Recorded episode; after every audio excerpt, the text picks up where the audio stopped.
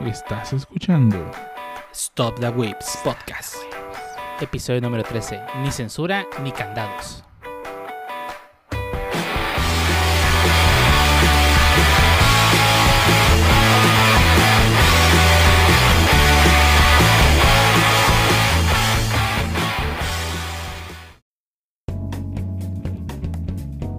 Bienvenidos a Stop the Wiz Podcast, episodio número 13, un podcast dedicado a hablar de anime, internet, juegos, manga, desarrolladores, censura y demás cosas que les interesa a los Whips. El día de hoy tenemos a mucha gente aquí guardada en esta sala, esperando a dar su opinión respecto a los temas que vamos a hablar. Y empezamos contigo, mi ninja, dime, ¿qué hiciste esta semana? Más que nada, tratar de recuperar el sistema operativo de mi Mac que tronó. Tronó como Chinamp. Y al parecer no tienen un respaldo del sistema operativo en, en disco duro como otras compañías. Entonces tiene que bajarlo todo y se tarda un huevo. Ya la. Estoy muy enojado con Mac. No es mía, güey. No sirve. Úsala para la carne asada. Me la dan en la chamba. No, también tengo un, tengo un asador en forma, entonces. pues, ni para eso sirve. LOL. Pero bueno, eh, ¿qué tenemos eh, hoy, Pancho? ¿Cómo te va? Ah, pues por fin me terminé el modo historia de Xenoblade Chronicles. Tengo que admitir que es un juegazazazo. Ese Min Blown del final estuvo genial. Sí me ando jugando la secuela. ¿Tiene más modos? Eh, tiene una historia adicional que no, no es postgame, puedes jugarla desde el inicio sin jugar la historia. Que es una, la historia después de, de los eventos del juego original. Son como las microhistorias de Resident 2. No jugué de Resident 2, pero me imagino que sí. ¿Y tú, Lee? ¿Qué has hecho? Pues ya feliz porque empezaron las lluvias y también a veces no tan feliz porque pues, son en la madrugada y me despiertan. Pero en su mayoría bien, encerrado, jugando Total War a todo lo que da. Ya terminé las tres campañas del 1. Ahorita voy a empezar ya con el 2, aprovechar las ofertas de Steam. Espero que ustedes haya- hayan hecho lo mismo.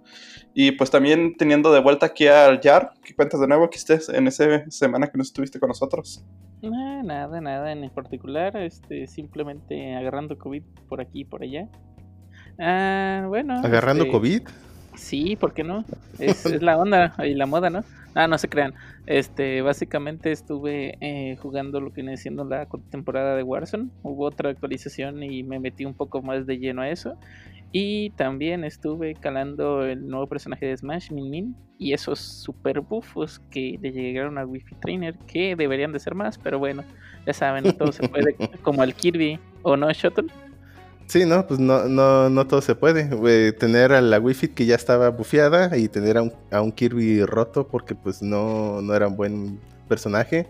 Ya al menos lo hicieron decente, pero pues falta mucho para que sea un buen personaje. Y bueno, con personaje me refiero a en el juego de Smash Ultimate específicamente. Y yo, pues, me he andado ocupado estas semanas, me, pero ya creo que me desocupé finalmente esta a media semana. Ya me terminé de mudar, así que bueno, con terminé entre comillas, pero pues ya al menos puedo descansar un poco. O sea, ya, ya están todas tus cajas de una casa en la otra casa. Exactamente así. Sí, el proceso de que esas cajas se vayan puede tardar meses. Oh, sí, vaya que sí. Aunque bueno, no eran tantas cajas, así que, eh, bueno, podría acelerarse un poco. De todos modos, pues sí, ahí, ahí va, ahí va, poco a poco. No es como un Animal Crossing que amaneces ya en la otra casa con todo. No, yo pensé que sí, y pues no, sí es cansado. Ah, ¿No le pagaste estar- a Tom Nook? Es lo que te faltó, yo Ah, creo. me faltaron dineros, ya sé. No, to- todavía, todavía le deberías, si así fuese el caso. Ah, Y sí. Le deberías por los siguientes 10 años. Bueno, pero pues si le debería, pues al menos me pondría otro piso y un, este, ¿qué? Más cuartos y así. Y un sótano y todo así. Ahí. Pero bueno, y a ti, tío. No, nada, aquí nomás esperando a hablar de los temas de que vamos a hablar el día de hoy. Así que, pues, vámonos de, vámonos recio porque el tema que vamos a tocar primero es muy delicado.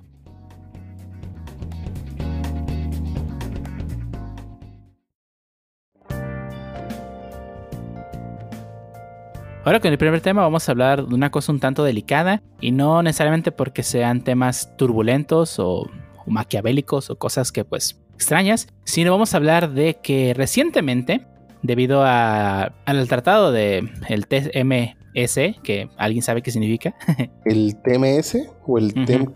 ese, el TEMEC, el tratado entre México, Estados Unidos y Canadá, sí, perdón. Debido a ese tratado, se pasaron ciertas leyes acá de, una forma, vamos a decirlo, un tanto apresurada. Fast track, que le llaman. Fue, o sea, fue ridícula la velocidad en la que aprobaron estas leyes, tanto el Senado como la Cámara de Diputados. Y pues vamos a hablar un poco en cómo estas leyes pues, nos podrían llegar a afectar a todos y qué es lo que tendremos que hacer a partir de ahora o cómo podemos hacerle para que pues vayan para atrás estas leyes. Y bueno, primero para hablar de eso específicamente habría que hablar primero de, de qué estamos hablando exactamente.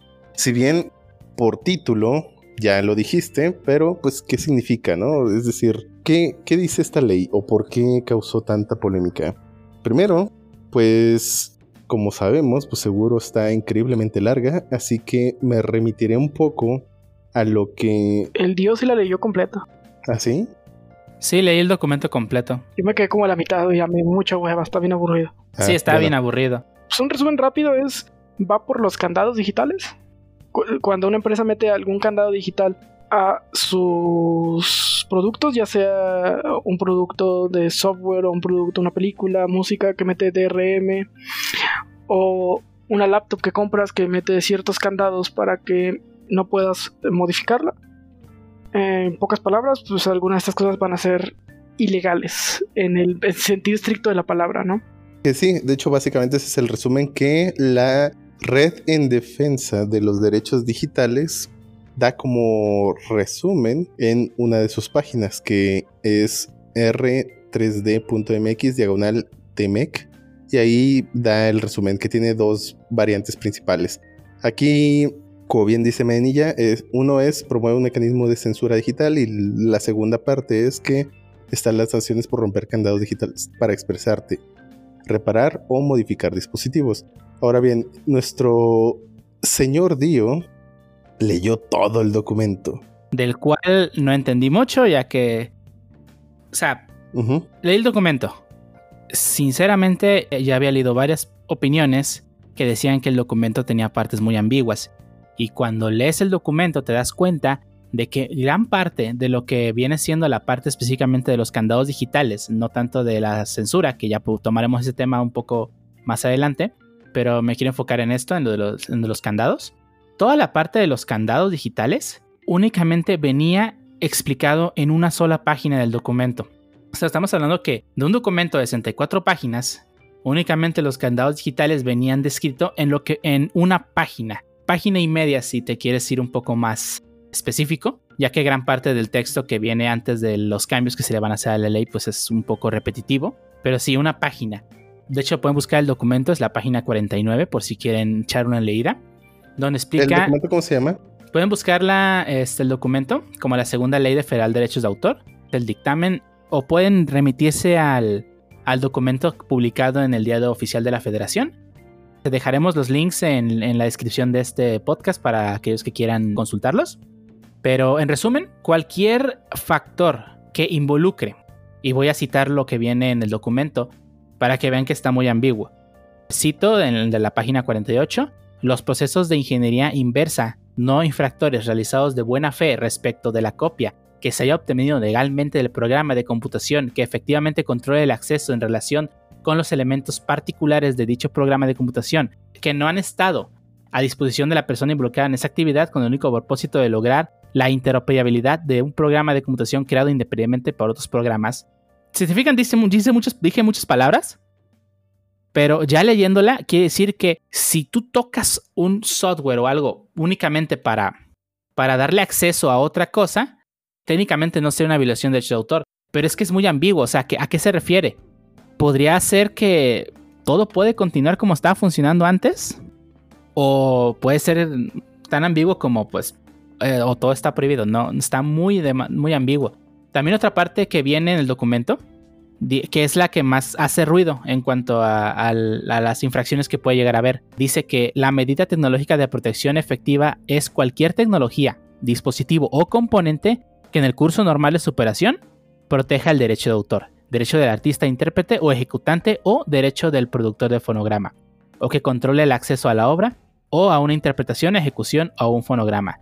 Nada de lo dispuesto a esta fracción será obligatorio para las personas que se dediquen a la producción de dispositivos o componentes, incluidos sus partes, y su selección para productos electrónicos de comunicación o computación siempre y cuando dichos productos no sean destinados para llevar a cabo a una conducta ilícita.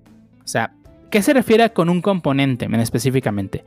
Si estamos hablando de una PC, por un componente te refieres a la motherboard, al procesador, o si nos vamos todavía más allá, incluso un componente puede llegar a ser un capacitor de la placa madre.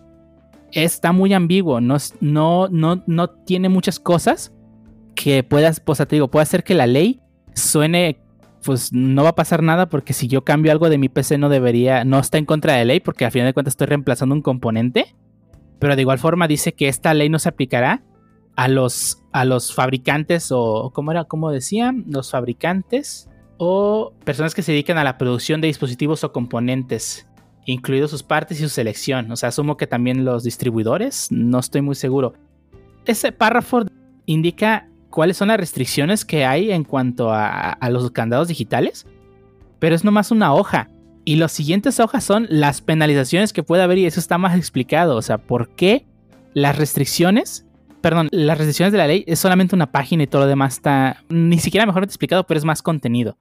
Está muy ambiguo, está mal escrito este documento. Sí, de hecho era una de las principales quejas de que estaba mal escrito. Y digo, realmente en principio uno pudiera pensar que respecto a la censura digital, y digo, de nuevo, hay dos principales vertientes de lo que afectaría esta nueva ley. Es, insisto, la censura digital y la segunda es lo de los candados digitales. Entonces, en principio pareciera que la gente se está quejando por la piratería, pero no, no, no, no, no tiene nada que ver con eso, tiene que ver con más cosas, es decir, me explico. El problema aquí, porque en principio es, pues sí, si tú tienes el derecho, si tú tienes los derechos de autor, perfectamente, pues deberías de ser capaz de reclamar por ello, ¿no? Si alguien está haciendo uso y tú no te estás beneficiando de ello. Pero el peligro aquí es que está mal redactado, es decir, está mal equilibrado específicamente. Según, según una nota de Exataca, dice que algunos senadores de la bancada de un partido político dijeron que la carga de la prueba está mal equilibrada. Es decir, ahorita, bueno, con esta nueva ley más bien, no entraría ninguna acción por parte de la autoridad judicial en el, en el país, es decir, en México, para poder permitirle a alguien que reclame que tiene los derechos y que se, bueno, que esa persona podría reclamar y no tendrían que pedirle ninguna prueba. Para que la, pues la empresa dueña que servía este contenido dé de baja ese dicho contenido reclamado sin pruebas. O sea, ese es el peligro no necesitan presentar ninguna prueba para exigirle a alguien que lo retire. Entonces, se propusieron unas modificaciones a esta ley para que el denunciante deba demostrar que sus derechos están siendo vulnerados y, bueno, para que este proceso comience. O sea, tendría que confirmarlo, ¿no? Pero uno de los problemas, y lo cual sucede pues de forma a, lo mejor medio normal, y por lo cual se ha mencionado que ha sido apresurado, es que el Senado ni siquiera aprobó que se discutieran estas modificaciones al documento. O sea, tal cual no les importó y fue, no, yo no, ya, este, ya pasó. Cuando era, pues está claro que mencionaron, hubo gente que mencionó ahí mismo del Senado que dijeron que estaba mal equilibrada.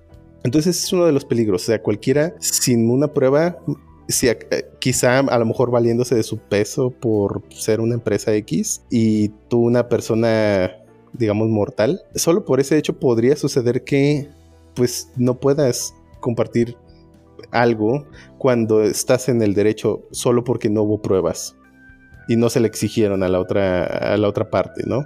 Que en este caso sería el demandante o el denunciante. Bueno, sí, el denunciante. Entonces, ese es uno de los peligros principales. lo que podría afectar que pues censure muy fácilmente cualquier contenido digital gracias a este, digamos, a esta ambigüedad en la ley, ¿no? O a esta falta de pruebas. Y ahora vámonos también a la parte no solo de empresas, también aplicaría a cualquier partido político o cualquier persona pública digamos, el presidente podría decir, eso, esa foto mía, donde salgo robando, no quiero que esté allí.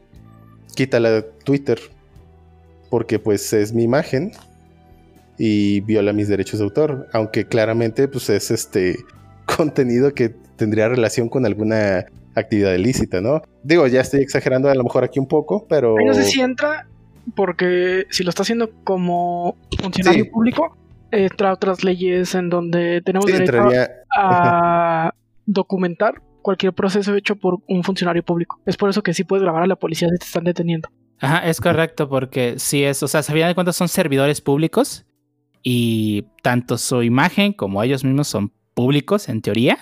Así que todos los mexicanos somos, pues digamos así que dueños de su imagen, viéndolo de alguna forma muy, muy superficial. Así que no, no, ahí no aplicaría. Pero en el caso, por ejemplo, de que Apple esté o cualquier empresa está haciendo cosas ilegales en sus, no sé, en sus dispositivos, Apple puede llegar a decir, ¿sabes qué? Este video que habla mal de mis tarjetas madres que están quemándose, quítamelo porque, pues, porque es mi derecho de, mi derecho de autor. Y, y sin porque pruebas. las computadoras. Ajá, y sin pruebas, ya que ya bajaron todos los videos que hablan de, de por qué las Mac se están quemando.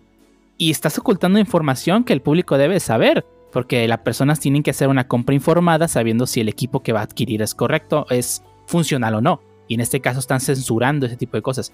Y puede pasar con cualquier empresa o persona, persona pública, como ya comentaste. Y, y bueno, o sea, aquí la idea era poner situaciones exageradas, por supuesto, que podrían de alguna manera intentar valerse de esta nueva reforma. Entonces, ese es uno de los peligros claros, ¿no? Que la, la reforma lo, que- lo que está aplicando es el, not- el Notice and Takedown, que le llaman, que en. Estados Unidos ya sucede. Y que YouTube prácticamente ya aplica. O sea, al aplicar las leyes gringas en YouTube por, por obvias razones, Sí, claro. YouTube ya lo aplica. Ahorita, si tú das de. Bueno, haces una reclamación sobre un video, muy probablemente YouTube lo baje primero y luego investigue. Es correcto. Sí, ese es, es un problema y, o sea, se va a ver todavía más notorio, no solamente en YouTube, sino en otras redes sociales, que puede pasar que, por ejemplo, otra vez hablando de, alguna empresa, ahora que salieron los reviews de Last of Us, que pues desafortunadamente al parecer a la, a la gente no le gustó, si yo pusiera una opinión respecto al juego en Twitter y Sony quiere censurar este tipo de, de digamos, reviews pues negativos a su juego, pues si yo pongo una imagen o cualquier cosa referente al juego en mi Twitter, ellos podían prácticamente decir, ¿sabes qué? Quítame ese tweet porque ofende mis derechos de autor. Cuando yo solamente estoy de opinión del jue- del juego. Puede ser una opinión negativa y pues igual no les conviene que esté. Y pues ya está censurando a la persona sin siquiera preguntar por qué, nomás porque puedo exigirlo. O sea, hago clic y digo, ya, esta va para atrás y lo removemos del internet. Lo, lo que sí es que no es exactamente la misma ley que está en Estados Unidos. Lo que está ocurriendo es que tratan de replicar un poquito o tratan de adoptar esa ley que Estados Unidos ya tiene, ¿no? Y muy seguramente Canadá también, supongo. No, si Canadá dijo que no. Ah, el- ah, no, ok. Entonces, e- ellos quieren replicar esa ley que está en Estados Unidos. Sin embargo, no están adoptando exactamente la misma ley. Insisto, o sea, el peligro no es que alguien quiera reclamar sus derechos de autor, eso está bien. Pues digo, se vale perfectamente. O sea, si yo estoy generando contenido, pues por supuesto que quiero pues justicia respecto a lo que me puede beneficiar, ¿no? Si, si estoy genera si alguien más está generando dinero con mi contenido, cuando yo estoy intentando generar ese mismo dinero y me lo están robando, ¿no? Básicamente. Pero ese no es el problema. El problema es que está mal equilibrada sobre el cómo sucede o se aplica. Ajá, está mal equilibrado. Tanto así que si comparas la ley como en Estados Unidos y México, hay cosas en Estados Unidos que son legales y aquí en México no, a pesar de supuestamente ser la misma. Pero hay cosas que en, que en Estados Unidos están redactadas de tal forma que son legales y aquí en México no. Ajá. Y ahora volvemos al otro tema también, no solo la parte de censura digital. También está la parte súper ambigua, como bien describía Dio, de la parte de los candados digitales. Ahorita esa redacción que, está, que se está proponiendo y que ya se aprobó al menos, bueno, en el primer parte del proceso. Que, que ya está publicada en el diario oficial de la federación. Esa ley creo que es la que menos impacto va a tener en el día a día, por lo menos en México. No, quién sabe, porque No, la verdad es, es- que, es que- Es que despachos- la, la pirat- la piratería ya era ilegal. Y tú Sí, puedes seguir Sí, sí, viendo, sí. tú puedes seguir viendo piratería en casi cualquier lugar del país. Ajá. Hasta puestos, entre comillas, puestos, ¿cómo lo diré? Establecidos. O sea, no puestos callejeros, pues un puesto donde te venden cosas y es un negocio. Sí, vayan a cualquier local por ahí de su, de su eh, colonia y debe haber un local de piratería. En todas las colonias hay. Y si no hay en su colonia es porque es una colonia de ricos. O tú tienes el local de piratería. México, en México la piratería no solo es un no solo es una cosa que es bien cultural, o sea, tú puedes encontrar piratería en cualquier lado, sino que es una forma de vida, o sea, hay familias Ajá. enteras que viven de esto. No, Y es necesario, no, o sea, no, neces- no, o sea, no estoy diciendo que ah, esté bien que haya piratería, sino simplemente digo que viendo cómo está eh, en nuestra región económicamente hablando, no todo mundo puede darse el lujo de, de tener, digamos, una cuenta de Netflix, una cuenta de Crunchyroll para tener acceso a este contenido de legal. Eh, mucha gente tiene que vivir de piratería y no estoy en contra a que lo hagan, o sea, es- México tiene mucha piratería y es por muchos factores, por cultural, por economía, por, por lo que quieras. Si- sin embargo, ha habido muchas leyes en contra de la piratería y no lo han parado. Yo no veo cómo esta ley vaya a parar algo. No. Yo creo que más que la ley es la implementación, ya que México no tiene los medios ni los recursos para implementar esta ley correctamente. O sea, no, no, Mm. no va a estar fiscalía de cada estado persiguiendo estos delitos cuando pues, tenemos un problema, problemas de leyes mucho, mucho, mucho más urgentes, ¿no? ajá, estoy de, hecho, acuerdo, que el problema de ley, tenemos problema de ejecución, creo yo. Sí, bueno, sí. Pero ten en cuenta que, o sea, no solamente, ya, ya yéndonos un poco que, que, que puede, donde puede llegar a haber impacto, es que esta ley, por como estaba mal redactada, está protegiendo mucho a las empresas que hacen ese tipo de, de- de- crean productos, ¿ok? Volvemos al caso de Apple. Si lo ves de cierta forma, esto es la ilusión más grande de Apple, que ellos sean los únicos capaces de reparar sus equipos. O sea, ya, ya lo hacen de su lado en cuestión Sí. de que tú la, te invalida la garantía. Es correcto, es correcto. Y, y están en su derecho de invalidar garantía. Pero en Estados Unidos puedes ir a cualquier local a que te reparen tu celular. Con esta ley podría llegar a pasar, digo, ojalá no pase y ojalá no se les prenda el foco. Pero puede llegar a pasar a que cierren los locales, del, por ejemplo, de la Plaza de Tecnología donde arreglan celulares. Porque si no estás, si no estás certificado de que tú puedes reparar los equipos de ciertas marcas, es, técnicamente sería ilegal. Así que podrían cerrarte el local. Porque tienes que romper los candados. Es correcto. Es, eso, es, eso es lo que más puede afectar y donde yo veo que sí podría llegar a pasar. Tendrían que demostrar que rompen los candados, cosa que, o sea, tendría que ser una investigación, tendría que ser muy complicado. Porque tú podrías, argumen- tú podrías argumentar, ¿no? Yo nada más lo reparo eh, las configuraciones que... No, pero es que la modificación también aplica, es, se No, no, por volvería- ejemplo, es ilegal. Yo se lo a mí me lo traen cuando tengo que configurarle el correo. Ujú. Yo trabajé en café internet muchos años y mucha gente me lleva sus compus a configurarles el low look nada más. Ah, no, no, no. eh, hablamos de reparación de celulares. Que sí, en- es- esa, esa parte específicamente creo que ya sería diferente. Es que es es lo que digo, es- es- veo muy inviable la aplicación de la ley. O sea, esta ley está hecha para cumplir con el TME, para que en, no dos, semanas, bueno Estados Unidos. en- en dos semanas vaya el PG a, a Estados Unidos, a, Washington, y firmen el TME con las fotos y las cámaras y saluden. Sí, Para eso está hecha la ley. sí, está hecho, está hecho por eso y por eso la aprobaron tan en chinga.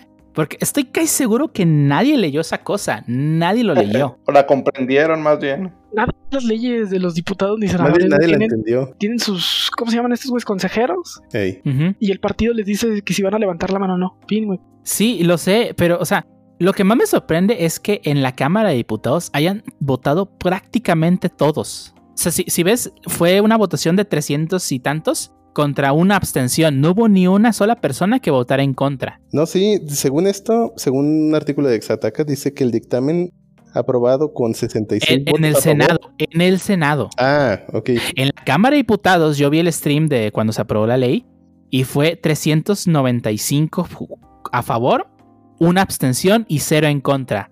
O sea, es ridículo que, que nadie haya puesto un pero a la ley. O sea, ni- y, y el güey que se abstuvo, o sea, no tuvo los allá abajo para decir yo me opongo. O sea, simplemente se abstuvo. O sea, es, es ridículo. Regresamos al que horas son las que usted diga, señor presidente. Exactamente, sí, sí, o sea, fue esa ley la aprobaron para ir con Trump, agacharse y ya saben qué le van a hacer a- allá abajo a Trump. Para eso la aprobaron, para quedar bien con los gringos. Para eso la aprobaron. Pues sí. Y, Ujú. y está mal redactada. Y, y lo, y, es, y es lo que más preocupante de todo, o sea, Y en dado caso de que cree problemas, lo que esté mal redactada ayuda bastante. Ajá, exactamente. Por suerte, es lo que le comentaba. Está mal redactada la parte de componentes. O sea, ¿qué se refiere con componentes exactamente? Por ejemplo, a mí me pasó una vez que por razones eh, que no voy a mencionar, un capacitor de mi tarjeta madre pues dejó de funcionar. Sí, dejó de funcionar porque ya no estaba conectado. Se, se lo arranqué. sí. Yo lo que hice fue conseguir un capacitor nuevo, bueno, no nuevo, de otra placa, y se lo puse. El capacitor es un componente, y no lo estoy usando para otra cosa que no sea la función de un capacitor. O sea, yo lo agarré y lo puse en la placa madre y está haciendo su función. No está haciendo nada ilegal. El que ese capacitor no, está hackeando la, la, CIA. Ese capacitor está haciendo capacitancia y cosas que hagan los capacitores porque de electrónica no sé nada. Pero, o sea, está haciendo su labor. Y yo puedo alegar de que sí, yo reparé eso. Le agarré un componente individual y, está haciendo su trabajo. No está haciendo otra cosa. Pero, o sea, ¿qué tan, qué tan ambigua está la ley que puedes alegar ese tipo de cosas? O sea, ¿qué se refiere con componentes exactamente? Es, ese es lo más tricky de, de esta ley que les digo. Si van a la página 47, es únicamente una página la que redacta esto. Si se van al diario oficial de la federación, busquen la parte de título 4, la protección del derecho de autor, capítulo 5, y van a ver dos párrafos. Párrafo del artículo 114 bis, parte 1 y parte 2. Únicamente esos dos párrafos es donde explica esto de los candados digitales. Nada más esos dos párrafos. O sea, es, ridículo. De hecho, me, ahorita me vino a la mente un pequeño detalle que hubo hace mucho tiempo con la PlayStation 3, que fue algo sonado, de que había, creo que un usuario o algunos que utiliza, compraban la Play 3, pero no para jugar videojuegos, sino que utilizaban el hardware. Para poner el Linux. Exactamente, y pues utilizar toda la potencia porque le salía más barato comprar la PlayStation 3 que una PC con todo lo que ya tenía la Play. Y pues los de la Play pues dijeron, no, no está hecho para eso, necesitamos que pues consumas nuestros juegos y pues ahí tuvo una bronca legal por lo mismo. Sí, de hecho fue todo un caso muy particular, sobre todo porque creo que el ejército francés incluso compró varios PlayStations 4 para hacer eso exactamente y, le pusieron Linux. Un super, super cluster de PlayStation 4. 3, perdón, PlayStation 3. Estuvo, estuvo interesante por, porque era pues el ejército, digo, no me acuerdo si era el ejército francés ahora que lo pienso, pero sí fue un ejército de un país específico. Ya después dijeron, ya, bueno, ya pasando los años, pues se renovaron y ya no usaron PlayStation 3. Pero sí, sí estuvo interesante la nota. Pero, por ejemplo, si ese país hubiera sido México, no podría haberlo hecho, al menos bajo esta ley, porque está, pues, demasiado ambiguo. ¿Qué tanto es modificación? Sigo, pensando que estamos hablando de un país donde, cumplen donde se cumplen las leyes. No, pero es que ah, si se cumpliera, bueno, sí, yo sé, pero eso significa que podría haber un abuso de las empresas que sí exigen y tienen los recursos para pues exigir la aplicación de la ley. Para una persona mortal como uno, pues sí, uno lo exige y ya, pues sí, ¿cuánto vas a pagar? No, pues nada, ah, pues este, ahí luego lo veo. Pero si llega una empresa con todo el dinero es, mira, sé que esto debería ser gratis porque pues es algo legal, pero mira, ahí te va un millón y, y trabájale. Ah, no, pues así sí lo trabajo las empresas tampoco van a ir por el usuario como no, si van a ir, van a ir por... Pues quién sabe. Un conglomerado o con algo que realmente les valga. O sea, las empresas meterse con, el, con la gente común, creo que podría ser más un problema de, imagen que de lo que podrían sacarle. Obviamente no va a ser con todos los ciudadanos del país, ¿no? O sea, la idea sería que si por alguna razón eh, digamos, yo tengo un negocio y que sea una franquicia tal cual de reparación de equipos, como bien dice Dio, o sea, vamos a poner el caso de Apple, ¿no? Pero si, si Apple dijera, ¿sabes qué? Ahora que ya puedo exigir que, que se aplique la ley, porque esto no es ilegal ahorita, al menos, bueno, sí, no, no es ilegal. Entonces, si esta compañía decide hacer eso, podría exigir la aplicación de la ley y sería mucho dinero para él si no hay nadie que pueda reparar los artículos por un precio más barato y que esté esforzado a enviarles tu dispositivo y que ellos realicen la reparación con el costo que pues ello conlleva. Sí le convendría y, y o sea, obviamente tiene que ver costo-beneficio. Si nomás es para una persona, pues claro que no lo van a hacer porque el abogado le cobra más, ¿no? pero si es para un gran volumen, como este tipo de casos? La ley está tan mal redactada que si alguien demanda a alguien y el otro tiene la lana para meter un abogado, probablemente gane un amparo. No lo sé, digo, esas son probabilidades, como bien dices. Bueno, básicamente no sé si, bueno, tampoco no me he tomado el tiempo mucho de leer, pero por ejemplo, tomando como referencia a un artículo de Zacata y otro de Vanguardia, igual dice que hay algunas excepciones aprobadas entonces, inclusive, ¿por qué no irse por el lado de que ah, yo soy un investigador que voy a analizar fallas en una tecnología, porque dice que puedes romper los candados siempre y cuando seas un investigador que deba analizar fallas en una tecnología y siempre y cuando haya obtenido lo haya obtenido de forma legal, entonces pudieras aplicarte por ese lado. ¿Sabes qué? Soy un investigador y voy a investigar este aparato a ver si tiene falla tecnológica y lo obtení de forma legal. Sí, aquí está factura y todo. Pero pues tendrías que comprobar que eres un investigador, pues. Al contrario, ellos tienen que comprobar que no. Tú eres inocente hasta que demuestre lo contrario. Esa es una. No, Ellos podrían hacerlo. Ah, no. Ahí, ahí sí, o sea, es que, es que ahí sí te puede, ahí, ahí no pudiera haber este. Pero si te pones a la defensiva, ellos te podrían tumbar fácilmente. Ahí es cuando tú tendrías que estar preparado para defender realmente. Sí, por eso. Es, es, una de las excepciones que entra. Entonces tú dices, no, yo soy un investigador. Entonces él tiene que comprobarte que no eres un investigador. Es que aplica muy similar a cómo funcionaban las fotoinfracciones aquí, al menos en Jalisco. Es decir, hubo un tiempo, y no sé si todavía, pero al menos hubo un, un tiempo donde se empezaron a aplicar las fotoinfracciones, pero la ley decía, o dice, no sé si todavía dice, porque pues, a lo mejor ya son legales las fotoinfracciones, pero era ilegal las fotoinfracciones. Sin embargo, las empezaron a poner. Y tú podías, por supuesto, contratar un abogado y, y, que te quitara las multas, ¿no? Pero, de nuevo, ¿quién va a hacer eso de contratar un abogado para que demuestres que efectivamente no estás infringiendo la ley versus a quién va a pagar la multa? Se generó muchísimo dinero con las multas a pesar de que no eran pues legales. Tal sí, pero igual el tema yo sí, sí creo que va relativamente para largo. Igual van a empezar a lo mejor, a lo mejor, espero que no, deben empezar a salir ahora sí que nuevos este, cambios a la ley, deben de salir a lo mejor nuevas misceláneas a la ley, no leyes secundarias.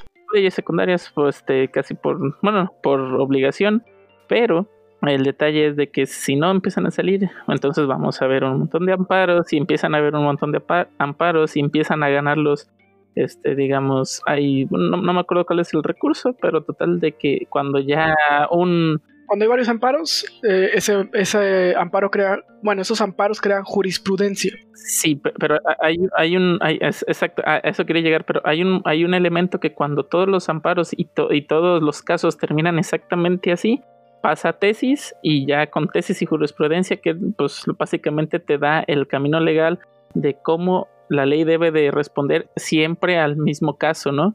Básicamente eso se trata de la jurisprudencia. La jurisprudencia es cuando ya muchos amparos tienen el mismo resultado. Entonces eh, lo que hace es que los jueces federales están obligados a que si les llega un amparo de este tipo, automáticamente tenga el mismo resultado exactamente actual, actual sobre el mismo. De hecho, varias, bueno, varias demandas citan, digamos, este tipo de tesis o casos de, ah, no sé, por decirlo así, en este estado, fulanito presentó una demanda sobre derechos de autor en esto y ganó, y acá en este estado lo presentó y ganó y en este otro estado, bla, bla, bla, por lo que si yo presento esta de esta, entonces ahora sí se empieza a hacer jurisprudencia y si se empieza a hacer jurisprudencia, pues básicamente es de cuenta que es ley, ¿no? Si haces esto, va a pasar esto. Entonces sí creo que a, esto al menos sí le queda un poco de tramo. Esperemos que no se llegue a eso y realmente empiecen a aplicar las nuevas reformas, los nuevos, ah, mira, cuando pase esto, sí lo puedes hacer. De lo contrario, pues, o sea, el, simple hecho de que digas, no, pues sí se va a aplicar así, no va a haber modificaciones, los primeros que yo creo que empezarían ahora sí que a...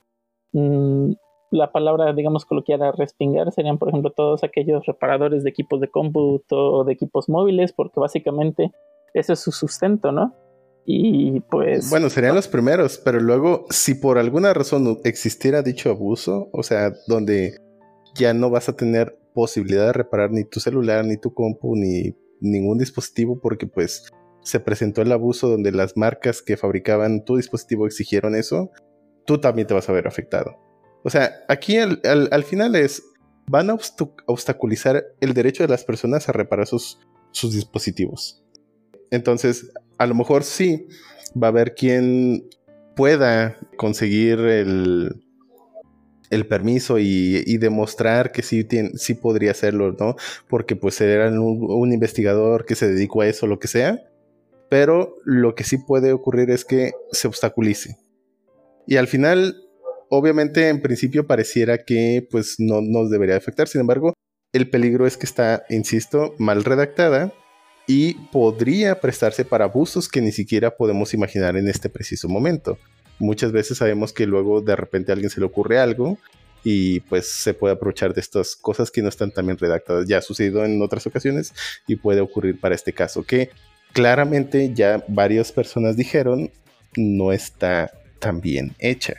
Entonces lo único que se quiere es pues que esté bien hecha, simple y sencillamente, ¿no? Ajá.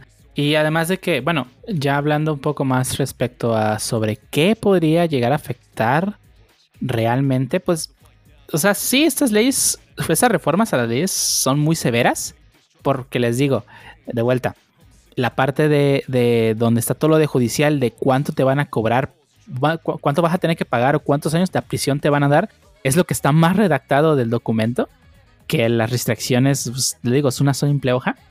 Pero a final de cuentas, si de verdad llegan a aplicar estas leyes al pie de la letra, yo estoy que seguro, primero todos los que estamos presentes en este podcast nos vamos a ir al bote porque todos tenemos una PC construida con piezas. Así que de ahí todos nos vamos al bote. No, no, es, retroactiva, jefe, pero si la armamos... No, no importa, no importa. Si yo ahorita le cambio el sistema operativo, técnicamente podría ser ilegal. que no lo es. O sea, he visto muchos documentos donde empiezan a, a decir cosas como, por ejemplo, que gente está alarmándose diciendo que es que vamos a tener un internet más caro, pues necesitamos pagar más para, para usarlo para streaming y videojuegos. Se está confundiendo lo que es este, la neutralidad de la red, que ese es otro tema que me gustaría tocar algún día también. O que están diciendo que los talleres de computación y robótica ser ilegales. Reparar los dispositivos este, celulares es ilegal. Técnicamente lo sería. Pero si usas piezas originales, no, porque estás cambiando el componente con un componente original de un del Sam, digamos, estás cambiando la pantalla de un Samsung. No has cometido ninguna ley porque estás reemplazando un componente del y tendrías celular. que estar certificado, o sea, todavía, a lo mejor. o sea, es, que, es que, no es, claro. no, es que ese es el problema. No está claro. No está nada claro la ley en cuanto a ese tipo de cosas. Y bajo lo que no está prohibido, está permitido. Exactamente, o sea, por eso digo, o sea, esta si tienen que hacerse reformas esta ley, se tiene que replantearse. Hay movimientos que ya están este, tratando de este, que esta ley se regrese, que no, no sea, que, se quite del día oficial de la federación y que se redacte. Visiten la página de www.r3d.mx. Vamos a dejar el link en la descripción del podcast. Ahí les explican a detalle exactamente en qué les puede llegar a afectar a todos. Diagonal y están, faltó. Ah, Diagonal Temega, exactamente. Sí, la vamos a poner en la descripción. Y explica a detalle qué nos puede afectar a todos. Y de esta forma, este, podemos tratar de mandar un mensaje a todas las personas involucradas y que las personas que de verdad tengan el poder y conocimiento de crear un amparo en la este, Comisión Federal de. ¿Cuál es la de, este, de judicial o la sede? ¿Alguien sabe cómo se llama? No sé, ¿qué estás hablando? la sede, el... ¿FDH? no, de es... los derechos humanos. La, del judicial, ¿cómo te llamas Ah, no, pues no sé. El... Comisión Nacional de Poder Judicial, bueno, no sé, realmente. Pero no sé qué tiene que ver el Poder Judicial. El Poder Judicial aplica. La Suprema Corte. Ah, aquí. O sea, para llevar este caso a la Suprema Corte con, digo, con el respaldo de todos, así que si tienen tiempo, unos cinco minutos de leer el documento, está muy bien explicado y apoyar con tu firma y, ya, con eso puedes estar apoyando la causa para que esta ley se redacte mejor y que no sea tan restrictiva las, las cosas que pretende. Y en todo caso, si de verdad la ley está tan mal escrita como hemos visto, digo, porque al final de cuentas la ley se puede interpretar de cualquier forma. Digo, yo no soy abogado, yo no sé interpretar esas cosas, pero a mí me pareció que está muy mal escrita. Así que pues una de dos, o nos meten a todos al bote y no cabemos, o de plano no meten a nadie. Así que está muy ambigua esta, ley. Sí, y bueno, el R3D es la red en defensa de los derechos digitales, ya lo había mencionado al principio. Y esta organización es una organización mexicana que se dedica a la defensa de los derechos humanos, pero en el entorno digital específicamente. Ellos dicen, o sea, el R3D dice que la, la Comisión Nacional de los Derechos Humanos puede interponer una acción de inconstitucionalidad para, pues, impugnar es- estas reformas ante la Suprema Corte de la Justicia de la Nación. O sea, a través, haciéndose valer de los derechos humanos, podrían tratar de detener esta parte, ¿no? La presidenta de la Comisión Nacional de los Derechos Humanos es Rosario Piedra y es palera de, de Morena. Ah, no, pues no sé. Pero bueno, e- ese es el intento. Digo, al final los partidos no deberían de importar. Ya sé que aquí sí en México, because of reasons. Bueno, no, because eh, nepotismo y así. Pero pues idealmente pues deberían de ser su papel que desempeñan y no pues importar pues el partido si tu trabajo es otro. Pero bueno. Es correcto. Y en todo caso, pues la ley la aprobaron todos los diputados, independiente de qué partido fuesen. Así que esto va más allá que un partido. O sea, sí fue una orden de. Con tal de quedar bien con los gringos, se aprobó la ley. Punto. No, no la van a mover. O sea, no se va a mover esa ley nada hasta que no, hasta que no vaya a firmar con el PG.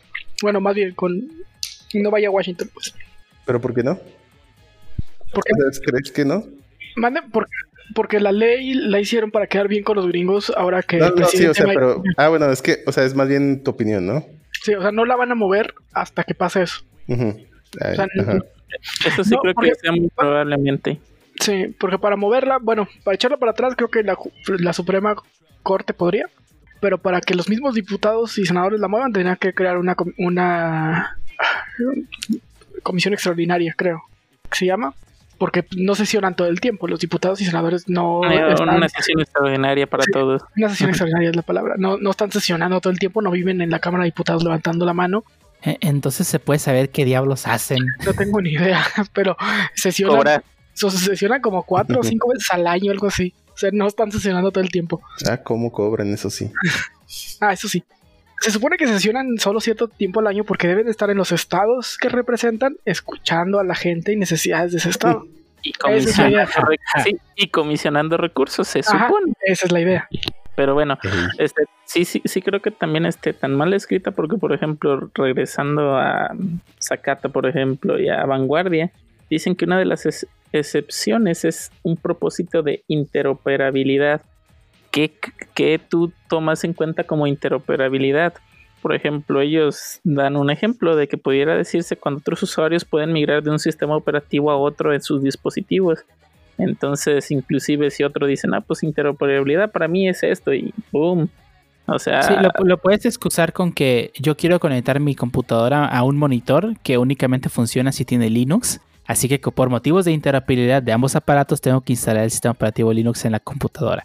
Sí, pero Eso o sea, podría ser una justificación, pero está bien ambiguo de todos modos. Exacto, o sea, e- e- ese es el, el- Yo siento que es va- varios problemas aquí porque dicen excepciones, pero o sea, no abarcas todo, dejas varios al aire, inclusive pues debería haber una... Bueno, si ya, si ya habían visto que iba a quedar varias cosas al aire, al menos darle algo de certidumbre, ¿no? Cualquier, este... ah, no sé, no me acuerdo la palabra exacta, pero des- por decirlo así, cualquier problema con la ley, la comisión fulanita de tal va a estar encargada de resolverlo, ¿no? Tiene un nombre específico, no me acuerdo. Pero, ah, cualquier controversia con esta ley va a ser atendida por dicha comisión. Y cosa que también, bueno, no lo sé, pero si no es bien escrito ni especificado, también mucha gente se alarma. O sea, oye, si yo tengo un caso específico y no viene aquí, entonces ¿dónde entro? En lo, ilegal, en lo ilegal, sigo estando en Ah. la parte legal, este, me van a meter a la cárcel, multa, o sea, realmente está horrible, ¿no? Creo que en, Sí, este- en esta parte coincidimos completamente todos. Está muy ambiguo esta cosa. Pero bueno, creo que ya le dimos muchas vueltas. Es que, te- bueno, y vuelvo a repetir lo que había dicho. La ley no está hecha para que la apliquen. Mm, por lo menos aquí en nuestro país, desafortunadamente Está no. hecha para quedar bien. Y ya. Sí, en este caso sí. Sí, pero eso no justifica. O sea, digo, ahora sí que pues no justifica tampoco el que esté mal. Sí, y, y no por eso no vamos a hacer algo pues, en contra de esta ley. Les digo, les digo, está la, la red de derechos, este, la, tre- la R3D.mx. Ahí pueden. la mejor forma que pueden apoyar es ir, leer un poco de qué trata la ley y firmar ahí. Yo también apruebo a que hagan lo que tengan que hacer para que esta ley cambie. O sea, lo es lo mínimo que podemos hacer. espere, eh, digo, al final de cuentas, si todos caemos en delito, pues nos van a meter todos a la cárcel y no cabemos de todos modos. Así que, bueno, pues Ya no caben en las cárceles de todos modos. sí, de todos modos ya no quedamos en las cárceles y nos vamos a infectar de COVID. Así que, pues ni modo, o sea, solamente nos queda, este, pues les vuelves a recomendar. Entren a esa página, les vamos a dejar los links en la descripción. Y pues, hey, eso. Yo nada más es. No se alarmen de más. Eh, la ley es inaplicable. de- Desde mi perspectiva. Digo, sí hay que hacer, como dice Dios, sí hay que hacer. Las cuestiones, nu- nunca es bueno que un país tenga leyes tan ambiguas y tan mal escritas. Sí debemos empujar a que esta ley tome una mejor forma y a su misma vez tome una forma más justa. Pero pues tampoco, tampoco va a llegar así como en el meme, ¿no? El FBI, cuando estés cambiando la RAM de tu compu. Sí, sí, es- eso no va a pasar. Afortunadamente eso no va a pasar. Y de todos modos, o sea, ¿qué, qué- qué- qué podemos hacer? Le podemos decir al presidente que esto va a hacer que las empresas tengan más poder y va a ser ne- neoliberalismo y con eso va a mandar todo para atrás. Así que... a ver qué... agregarle- Si no puedo agregarle RAM a mi ya no es comunismo. Exacto, sí. O sea, hay formas, o sea, el punto es que hagan ruido de alguna forma, que se escuche que la gente pues no le gusta esta ley y pues las personas que tengan el poder y conocimiento de darle para atrás, pues apoyarlas, les digo otra vez, visitando la página que vamos a dejar en la descripción. Y hasta aquí damos por terminado este tema. Si tienen algo que comentar en nuestras redes sociales, lo escuchamos. Este, recuerden, si ponen un meme se van a la cárcel, no, no se crean. Este, cualquier comentario que tengan, este, pues lo escuchamos. Este, de igual forma, nosotros no sabemos todo.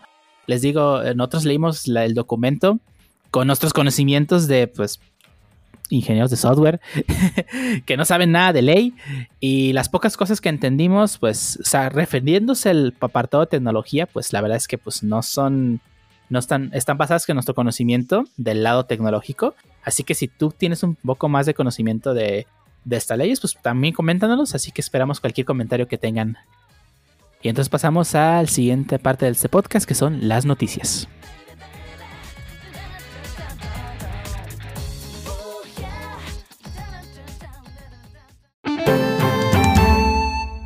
Y ahora pasamos con la sección de noticias, la única sección donde se nos olvida agregar noticias y las agregamos de último momento porque pues estaba vacío el board y pues nos pusimos a agregar noticias a lo loco. Y vamos a empezar con, conmigo al parecer, vamos a dar la primera noticia del día de hoy, el cual anunció Funimation justamente el viernes 3 de julio que eh, va a llegar a México y a Brasil su sistema de streaming el cual pues va, va a traer este, series tanto subtituladas como dobladas al español, lo cual es excelente para nuestro mercado, una plataforma más de streaming que llega.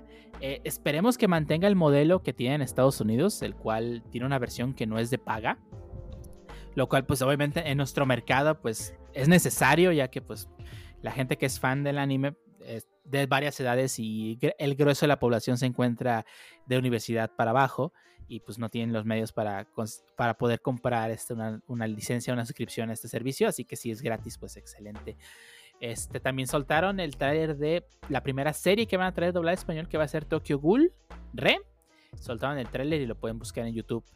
Y eso es todo de Funimation. Este, Ah, ahora sí.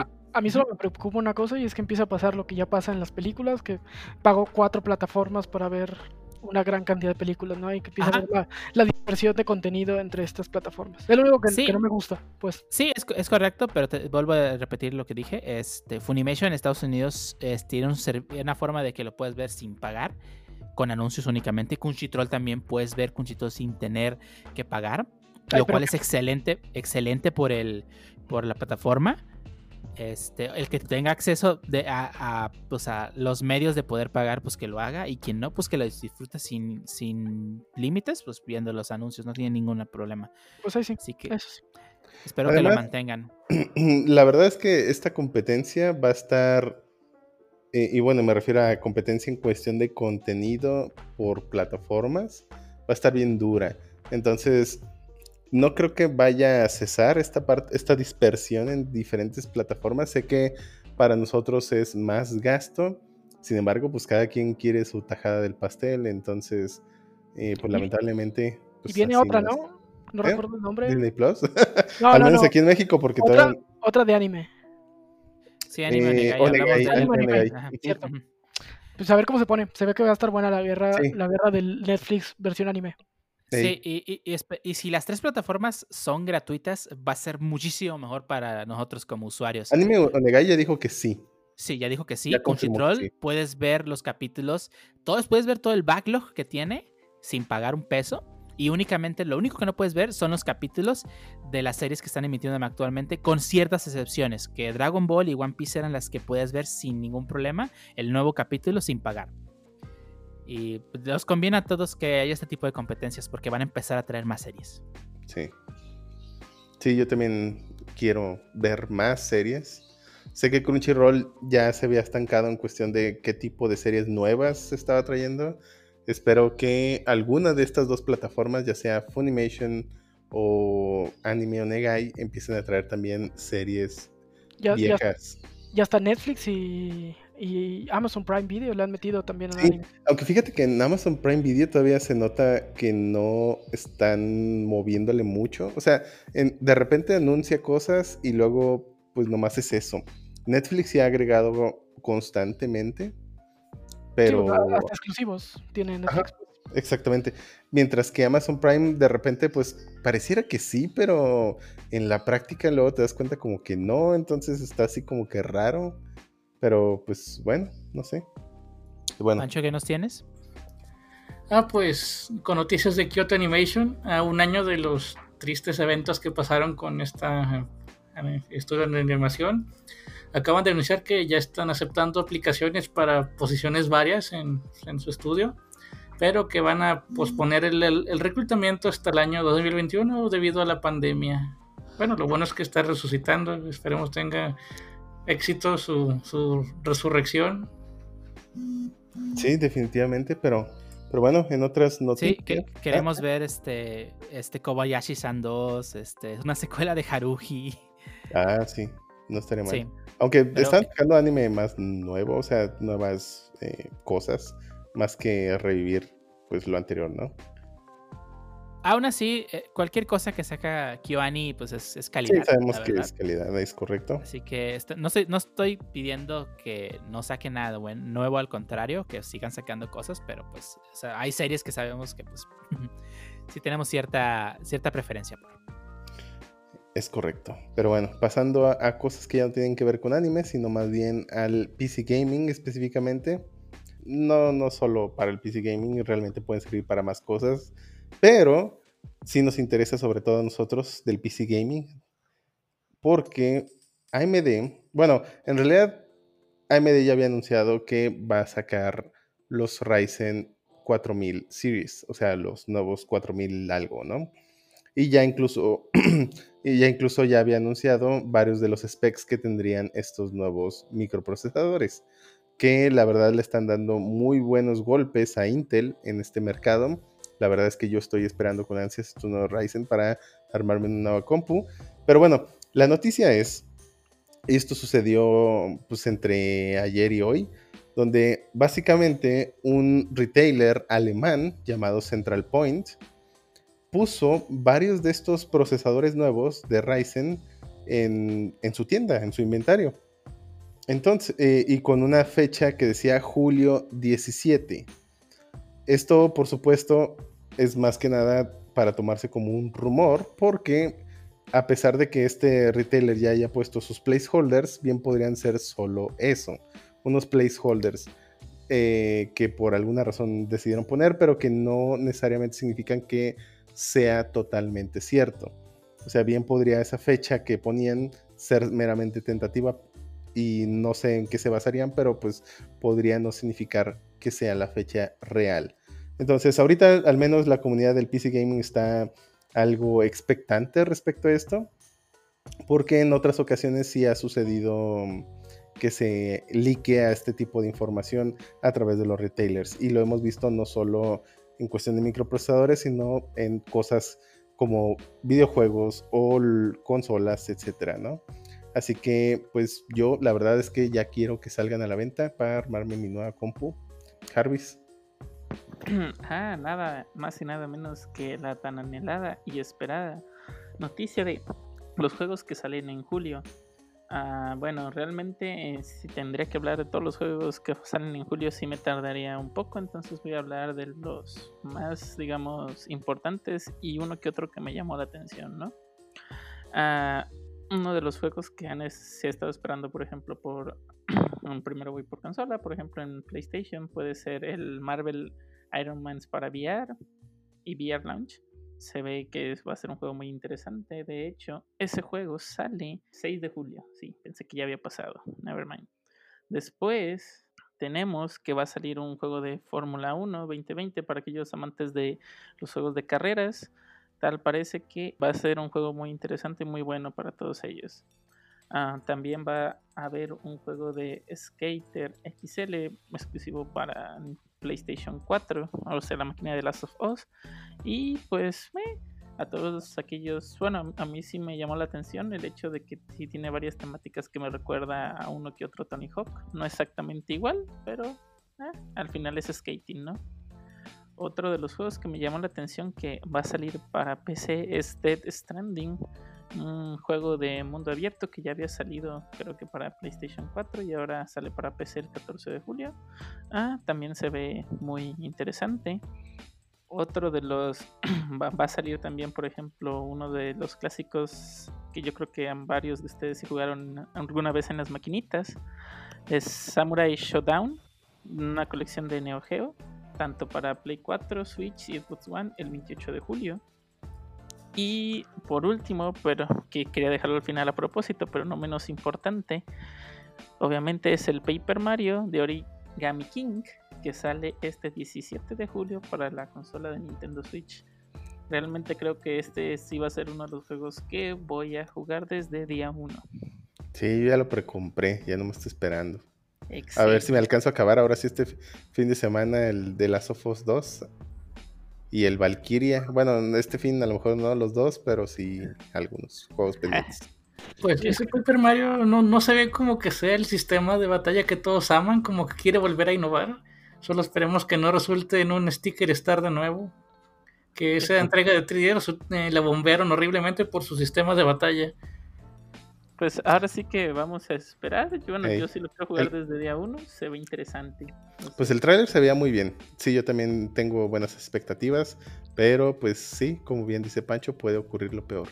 Ahora que hay que pasar a una noticia que pues ya sabíamos de antemano que había pasado, pero ahora en, en tiempos de COVID que habían dado una nueva, digamos, solución, parece que esa solución también valió. ¿Qué es lo que nos trae Dio? Sí, con la lamentable noticia de que Evo, en su versión 2020, que iba a ser online este año, que como ya saben habían cancelado el Evo 2020 presencial para convertirse ahora en un evento en línea. El fundador del, popular torneo Evolution, Joy Coelar, mejor conocido como Mr. Wizard, pues recibió, digamos, una, un, fue acusado de acoso sexual a menores lo cual provocó una serie de, respuestas por parte de la comunidad, tanto de la comunidad como de las empresas que están participando en el Evo, porque esta persona, Joey Colar, es una de las figuras, era, porque pues ahorita ya, era una de las personas más, figuras más importantes en la escena competitiva de juegos de pelea, era básicamente la cara del Evo. Cuando empezó este, este, este show, un jugador, Crack Pron se llama, pues publicó su historia de, de pues los problemas que llegaron a tener con esta persona. Eh, luego después de eso, varias empresas, perdón, primero Evo decidió este, retirar a Joy Colar de sus filas, decir, sabes que ya tú ya no, vas ya no eres parte del comité de Evo. Posteriormente, NetherRealms y Capcom casi al mismo tiempo deciden retirar sus juegos, este, eh, Mortal Kombat 11 y Street Fighter del evento. Posteriormente, eh, Main Six, que fueron, que son los desarrolladores del juego de Demon's Fighter Hearts, también dijeron, retiraron su juego del evento. Y finalmente Bandai Namco este, decidió retirarse del evento. Y Bandai Namco era, pues, tenía este Tekken 7, tenía Soul Calibur, este, Dragon Ball Fighters, o sea, varios, bastantes juegos. Y finalmente, pues, los de Evo decidieron este, dar por cancelado el evento. Obviamente tratando de ya avisaron que el nuevo CEO de, de, Evo es Tony Cannon ahora, de ahora en adelante, y pues van a intentar priorizar que los invitados y gente que vaya al evento pues tengan seguridad de que va a ser un ambiente amigable para todos y donde no sucedan ese tipo de situaciones, ya que pues esta persona, este Joey Keller, terminó saliendo a... al final salió a disculparse y decir que sí, lo hice, este, pues, o sea, al final es culpable. Pero pues digo, o sea, esto causó que pues no solo se cancelara el Evo, sino que también mucha gente en la comunidad de Smash empezara a compartir historias de prácticamente lo mismo. Sí, es correcto. De hecho, bueno, al menos la comunidad de Smash se explotó en este aspecto sí parece ser que ha habido mucha gente involucrada, aunque no diría que en todo, bueno, que todos los casos han sido abuso directo, ¿no? O sea, abuso sexual. Sino pero, que... o sea, no son casos necesariamente abuso, pero son casos de abuso y de abuso de poder por parte de jugadores que por estar en un estatus de, pues, stop player, podría, podría la gente llegar a perdonarle lo que ha hecho. Pasó el caso de Hyuga hace varios años. Muchas personas de la comunidad de México seguían protegiendo a Hyuga, diciendo que él no hizo nada malo. Lo terminaron bañando los torneos y todo, pero es que lo seguían protegiendo. Solo porque era top player.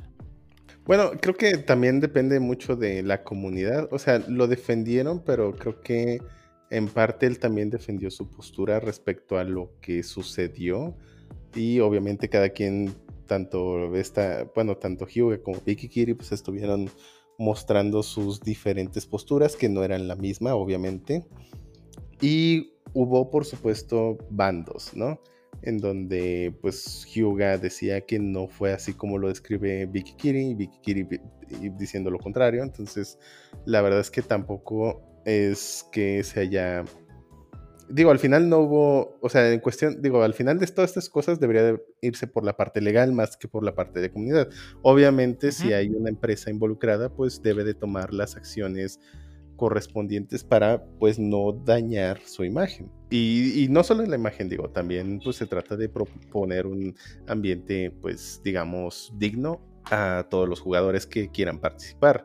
Que en este caso, pues yo lo, al menos en mi opinión, yo lo veo como casos muy particulares porque no es que haya una mafia, ¿sabes? O sea, no, no, no hay una mafia donde, hoy quieres ser top player, pues necesito que hagas ese tipo de cosas. estoy de acuerdo, no es una mafia, pero es que sí hay casos de jugadores que por la única razón que lo están acusando es porque él sabía estas cosas. Ajá, exactamente. y eso no está bien, o sea, que si sabes algo, y, no dices nada más por proteger porque es tu amigo, pues que la verdad es que estás dañando directamente a la comunidad. Es cómplice, básicamente. Ah, es cómplice, básicamente.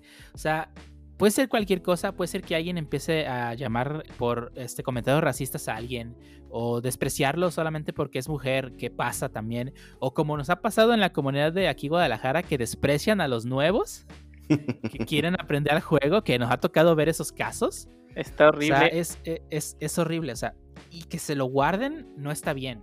Sí, sí, por eso salieron a relucir muchos de estos casos, pero definitivamente no diría que es específicamente algo que, pues, relacionado a una mafia, tal cual, o sino que han sido casos muy específicos de personas con personas específicas. Entonces, sí, sé que ha estado, pues, algo extendido. Digo, yo no sabía que hubiese tantos casos, aunque también existieron, o bueno, ahorita creo que se está exagerando en algunos casos donde, ah, al menos por ejemplo, en lo que respecta al caso de cero, y obviamente pues es de nuevo la palabra de una persona contra la otra, pero el caso de cero y de esta otra persona ya se me hace un poco ridículo, ¿no? O sea, uy, es que esta persona puso unas imágenes en su tele cuando éramos roomies.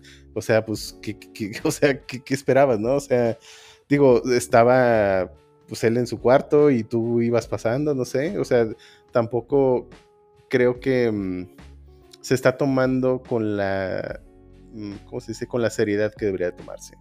Creo que muchos están aprovechando de la situación para generar, pues, no sé si polémica o tratar de obtener algún beneficio. Cuando sí, obviamente tampoco quiero desprestigiar algunos casos, porque creo que sí hay unos casos muy claros donde sí hay un abuso grave, no solo leve, como en el caso de Pope y esta chava, donde Pope pues, tenía 15 años y esta chava 25. Y sí, al menos parece ser uno de esos casos donde pues sí hubo un, no sé si abuso, pero al menos no está chido. sí, o sea, no está chido. creo que ningún abuso está chido, digo, ponderarlo, creo que está No, es que no sé si es abuso o no todavía, pero de, todos modos, aunque no haya sido abuso, creo que no está chido. E, eh, es, abuso de, es abuso de, en resumen, es abuso de poder. bueno, en este caso no, es que, es que, está mezclado. Por ejemplo, el caso de Pope no es abuso de poder. Sin embargo, no hay una convivencia sana entre estas dos personas. Y no, y las personas que los vieron. que sea abuso de poder simplemente porque sean muchos top players. En el caso específico de Pope es porque es una persona mayor. Ya por el simple eso de ser una persona mayor, pues estás abusando de varios casos son abuso de poder. Y varios casos son así, ahí está el Captain Zack, donde también es básicamente el mismo principio. No hubo un abuso de poder específicamente, aunque hubo un intento ahí raro de ocultar información, pero eso no es abuso de poder. Porque realmente, al menos hablando de Captain Zack Nairo, realmente Nairo no tenía así como que el poder, o no lo estaba extorsionando pues con su poder. O sea, no hubo ningún abuso de poder aunque sí hubo un intento de ocultar información, que no sé si tenga alguna palabra específica. Se llama soborno. Ah, intentó sobornar pues a esta persona, aunque no sé si sea soborno porque esta persona, pues, digo, bueno, no sé cómo, de todos modos, digo, no sé si sea la palabra correcta soborno o no, pero pues sí. Es soborno, o sea, si yo te digo, Shoto, no le digas a nadie que me gusta comer pizza con piña y te doy dinero, esto es un soborno.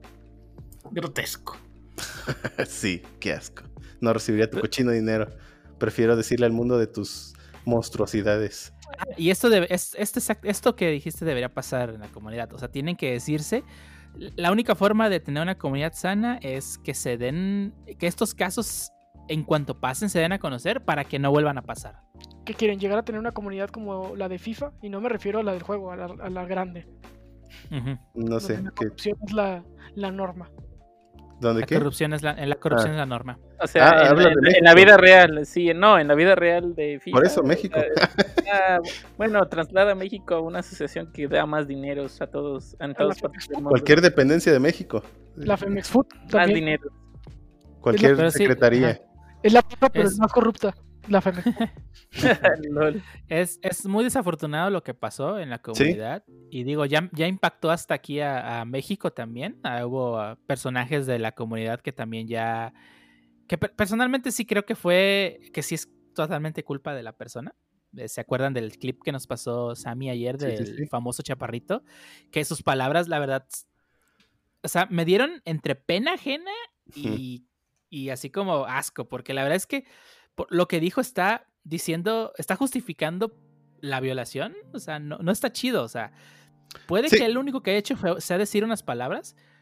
Y, pero la verdad es que se pues, está demeritando un, evento, o sea, está demeritando, está, lo, está demeritando, aunque claramente no se sabe si hubo o no violación, pero aunque haya habido o no haya habido, está demeritando exactamente. es lo que pasó y eso no está chido. Y siendo una persona pública como lo es Chaparrito. Y aunque hoy en día es más famoso, de todos antes no debió, pues, o sea, siempre que, siempre que estás haciendo algún streaming o en general, si sabes que esa información va a estar en, el, en un espacio público, básicamente, debes ser cuidadoso con lo que haces o dices. Y no solo por porque hoy soy racista y no quiero que los demás sepan que soy racista, sino pues porque es importante pensar en las demás personas y en cómo van a tomar tus comentarios. No se trata de ser un douchebag, básicamente, ¿no? Es, decir, tener un poquito de consideración. Ya, Vali, ¿puedes borrar este podcast, por favor? No. en, resumen, si no quieres que la gente piense que eres un hijo de puta, pues no seas un hijo de puta. Sí, sé que ese comentario lo hizo pues cuando no era tan popular y lo que sea. Y, ahorita lo están trayendo y ya se disculpó, digo, de todos modos, pero pues no deja de, pues, de existir eso. Y, sí, el comentario no deja de existir. Y pues la verdad es que sí, su imagen pues ahorita está pues muy, muy, muy dañada por ese, por traer algo tan simple como ese comentario, ¿no? Que pues bien podría haberlo omitido, no afectaba en su contenido. Sí, y entiendo que el comentario fue hace años y que la gente puede cambiar. O sea, estoy de acuerdo en ello, pero pues, no quita el hecho de que ya está ahí en, en, el, en el espectro de todo lo que está pasando, ya está ahí su nombre. Sí, sí. Pero bueno, ni modo, así son las cosas. ¿Para qué? Sí. ¿Para qué sea, andan hablando? Exactamente, ojalá no Como pasen nosotros. estas cosas. Sí, ya sé. O- ojalá que lo que pasó sirva para que no vuelvan a pasar estas cosas, pero bueno. Eh, todo lo que dije desde ahorita y desde antes es broma, ¿eh? Tranquilos. No, no, si maten a Shotol, línchenlo. bueno, bueno, Chotol es un personaje que solo Sí. vive en el podcast. Exacto. sí, sí es un personaje. Eh, entonces pasamos a la siguiente noticia. Este, Lee, ¿qué nos tienes que contar el día de hoy? Claro, cambiando un poquito de tema, eh, igual regresamos a hablar un poco más sobre los videojuegos que hacen series. Pues ya hemos tenido juegos como pues The Witcher, también, o sea, es una gama que pues ha ido creciendo, como comentó Chotul, también Cyberpunk de 2077 parece ser una nueva mecánica que están implementando el hecho de pues sacar un videojuego y luego una serie del videojuego y tener más marketing sobre lo mismo. En este caso le toca Fallout, una saga de Bethesda que pues creo que la mayoría ya conoce. El último juego que sacaron fue Fallout 76 y pues creo que no pegó mucho, tuvo muchas críticas al momento de jugar. El multijugador creo que no fue muy bueno, sus expectativas fueron muy altas, pero no creo que no no cumplieron con lo que esperaban pues todos los usuarios. Creo que lo fueron mejorando, pero pues como dicen ya la mala imagen quedó. Actualmente el encargado va a ser Amazon Prime, se va a llamar Fallout TV, la serie que están eh, desarrollando actualmente Kilter Films, que también desarrolló una de los creadores de Westworld y también Showrunners. eh, y algo que me agradó bastante es que Todd Howard de Bethesda Game Studios y James Alta de Bethesda también Software están trabajando de la mano en el proyecto. Eh, Eso yo creo que pues, va a ayudar bastante para también respetar cierta historia y cinemática. Y la verdad, a mí, en punto de vista, es un mundo posapocalíptico bastante bueno. Yo creo que le pueden sacar mucho provecho. Espero que no hagan una serie, pues, como dicen, de relleno, sino que sí tiene muy buena historia por detrás. O sea, tiene, pues, la ambientación y la historia, pues, que de los diferentes juegos tienen pues mucho que lo respalde, espero que nomás no la rieguen y pues igual la productora es Amazon Prime y yo creo que sí tiene pues el dinero para hacer algo bueno. Y, creo que la, la ambientación del juego, de que realmente sientes que estás en un mundo que se paró a los 50 o sea, en los, Ah, o sea, en los 50 ¡pum! explotó, bueno, literalmente explotó el mundo y ahí, ahí se paró el desarrollo del mundo y todo, todo parece como si fuera un posapocalíptico, pero de los 50 está muy chido. está la, la canción, la ambientación, la ropa. De hecho es un 50 futurista porque, o sea, está ambientado como en los años 50, pero desarrollaron más la tecnología atómica y Sí, eso que- les permitió tener como que, pues, mayordomos, robot, armas y ci- cierto equipamiento, pero toda la ambientación, como tú dices, la que se haya detenido en esa época está, pues, bastante bien hecho, la verdad, sobre todo en los juegos. ¿Qué hubiera pasado si en los 50 hubiéramos explotado toda esta tecnología eh, nuclear y la hubiéramos desarrollado a, a tal punto que pues hubiéramos malido verga en los 50? pues no lo esperaba, tengo expectativas pues medias altas, esperemos que toque algo bueno y cambiando un poco de tema, igual continuando con los videojuegos que nos tienes de nuevo, Dio. Ah, solo, solo quiero agregar que, que- que ya, he- ya lo he dicho varias veces, pero eh, Witcher no está basado en el juego, el juego está basado en un libro. Así que, bueno, No, Pero pero, sí, la serie es- está basada en el juego o en el libro. No, en el libro. La serie está basada en el libro. Sí, está más basado en el libro, de hecho. Ujú, ujú. Hacen bueno, guiños y referencias al juego, pero eh, sí está pues prioritariamente basada en el libro. es correcto. Pero bueno, pasando al siguiente tema, eh, sí, tema, tema, pero siguiente noticia. eh, al parecer, en una entrevista con el equipo de desarrollo de Capcom, se les hizo la pregunta sobre si pensaban traer el juego de Monster Hunter World a la plataforma de Nintendo, que sería el Switch. La respuesta fue contundente, o sea, no tienen planes de hacerlo, pero se les volvió a hacer la pregunta ahora respecto a si quieren, si tienen planes de traer un Monster Hunter nuevo, es enfocado a, mm, jugadores de high school o Middle High School, como los fueron las entregas de PSP. Y sí, eh, confirmaron que están en planes de desarrollar un juego de este estilo. Eso significaría que posiblemente tengamos Monster Hunter Portable 5, Monster Hunter Portable 4, porque se quedaron en el 3. Un nuevo Monster Hunter para Switch, yo encantado y en cuanto lo anuncien lo voy a comprar. Es una de mis sagas favoritas. Esperemos que, este, más bien, o sea, ya confirmaron que sí tienen planes. A esperar a ver cuándo se les ocurre liberar este nuevo juego. Pero de momento Monster Hunter World está muy chido, así que si no han podido jugarlo, les recomiendo que lo tengan, que lo compren. Ahorita está una oferta en Steam. Pasando al siguiente tema, hablando de anime, este Meinilla, ¿qué, ¿qué, nos tienes que comentar? Ah, pues mucho anime. Esta semana, al parecer, eh, acaban de anunciar ya oficialmente con fecha una segunda temporada de la serie de Boichi Doctor Stone, que tendrá como subtítulo Doctor, bueno, Stone Wars, va a ser Doctor Stone Stone Wars, y está confirmada para enero del 2021. Presentaron un pequeño teaser con los, el diseño de personajes y algunos nuevos personajes. Sí, la, serie, la serie dibujada por Richiro, perdón, escrita por Richiro Inagaki y dibujada por Bochi. Sí, cierto. Y va a abarcar la, nueva, la saga de, Stone Wars que pues, concluyó en el manga hace aproximadamente dos años. No spoilers, por favor. No, no, no, no lo voy a spoiler. Simplemente digo que si es una temporada igual a como la fue la anterior, va a quedar excelente. ¿Estuvo chida esa temporada en el manga? Muy, muy, muy, muy buena esta temporada. De hecho, Doctor Stone se pone cada vez mejor en el manga, así que este, créanme que tenemos si lo adaptan de igual forma que lo adaptaron la temporada pasada, tenemos muy buen Doctor Stone para rato. Excelente. Y pues bueno, Deku, yo sé que estás todavía emocionado por esta noticia. Acaba de pasar en el verso del podcast hace unos minutos. Cuéntanos qué nos traes. Ah, pues en el Anime Expo Light que tuvo, tuvo lugar online en un streaming, eh, pues Square Enix tuvo su sección y pues nos trajo el primer teaser de la animación de The One With You, también conocido como Subarashi no Sekai en Japón. Y pues nos dio la fecha, bueno, solo el año, que va a salir el siguiente año, 2021. Y pues estoy ansioso para ver qué tal está. Y prometen que esta animación va a complacer tanto a los fans del juego como pues a los nuevos que vienen a ver el anime. Sí, ese tráiler me encantó, el diseño de personajes. Y es calcado al del juego. Ese CGI un CGI muy, muy bien hecho. De verdad me, encantó cómo se movían los personajes. Se ve muy similar a los juegos que están saliendo recientemente con un cel shading bastante bonito, como el Grand Fantasy, Dragon Ball Fighters, Dino Kuni, ese tipo de CGI. Creo que sí le sí. sí da el gatazo de anime. Sí, sí, la verdad sí, sí me gustó mucho el tráiler. Este, no traía la canción de Twister.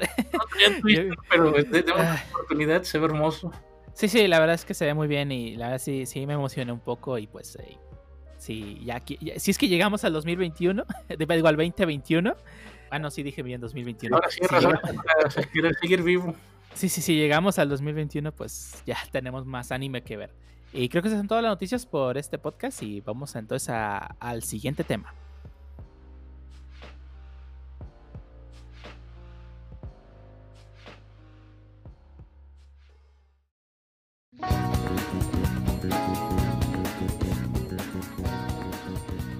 Bueno, después de las noticias empezaremos con nuestro segundo tema, que viene siendo el tema de la censura. La censura en base a tantos, ya sea series animadas, eh, censura también en regiones que no permiten que entren ciertos capítulos o ciertas escenas a tu región.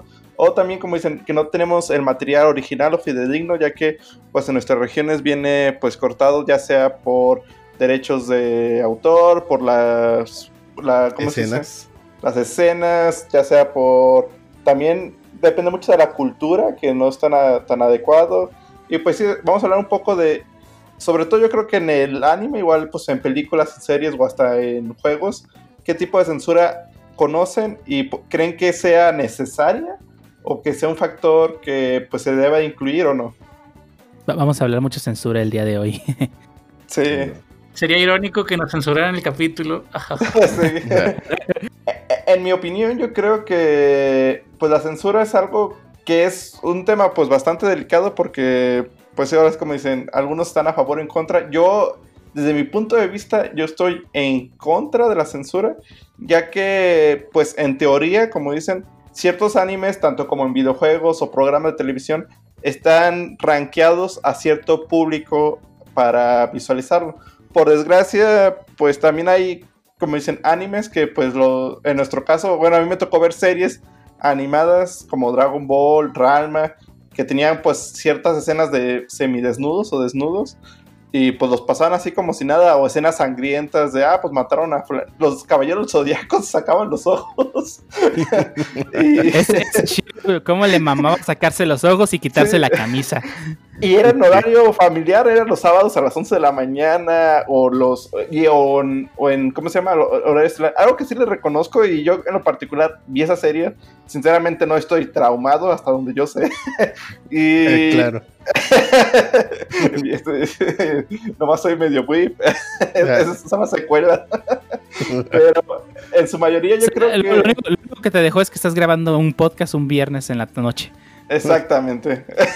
De ahí en más yo creo que es un factor que, pues sí, o sea, siento que ser demasiado puritano y, o sea, como dicen, un niño o un joven, o sea, igual no ponerle todo en bandeja de plata de, ah, pues sí, te voy a dejar ver lo que tú quieras, igual cuidar eso, sobre todo los padres hacia los hijos de saber qué y qué no ver, pero también siento que tratar de encapsularlos como el hecho de no, bueno, yo en lo particular voy a mencionar la censura rápida de un videojuego, esto me tocó jugar eh, Heroes of the Storm, que es un MOBA de Blizzard, hay un personaje de la saga de StarCraft que está fumando un cigarro. La gente, no sé quién, pidió que censuraran eso, ya le quitaron el cigarro. Pero de hecho hay un meme que me, hace, me da mucha risa y dice, sí, un juego donde te censuran que una persona fume, pero puedes jugar con el mismísimo diablo.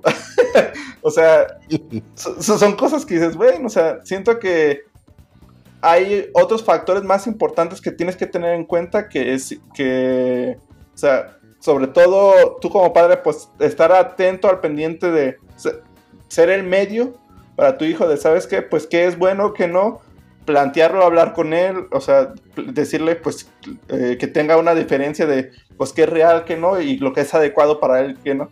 O sea, yo creo que si la, en, cuando pones a la sociedad a tratar de pues, bloquear ciertas cosas para todos, siento que sí. O sea, no, a, la sociedad en sí, o sea, a ponerte esos límites, yo creo que, pues sí cae, para mí, en lo particular, como una restricción de derechos, o sea, te limita en cierta manera. Pues creo que la censura podría funcionar, sobre todo sí, y consideramos que es, obviamente no el material original, que bueno, ya se sabe eso, pero por ejemplo, ha habido casos donde pues, hay una película, digamos, bueno, película o serie muy popular y obviamente no la pueden poner en un horario estelar, pero la televisora si quiere pues presumirla o, bueno, es una serie que podría ser muy popular o ya lo es en otros países y la compran, compran la licencia para transmitirla y entonces quieren ponerla en uno de sus horarios estelares, pero entonces solo por alguna escena no lo pueden hacer. Entonces optan por la censura. Entonces, creo que bajo ese escenario no le veo lo malo, siempre y cuando pues sepas que no es el material original. Pero es que también hay de censura a censura. En el caso, por ejemplo, volvemos a los animes de los noventas, que a nosotros nos los pasaron prácticamente sin censura, con excepciones. Pues la verdad es que pues, o sea, no son, no, no eran no eran series para nuestra demografía en ese tiempo. O sea, teníamos cuánto, 9, 10 años cuando las pasaban. Pues que no eran series para nosotros. No, si mi mamá hubiera visto las series que veía en la tele, probablemente no hubiera visto muchas series. exactamente, exactamente. Incluyendo, incluyendo Radma. Si Radma creen que no está censurado es porque no han visto el Radma original. sí, Radma tiene demasiada censura.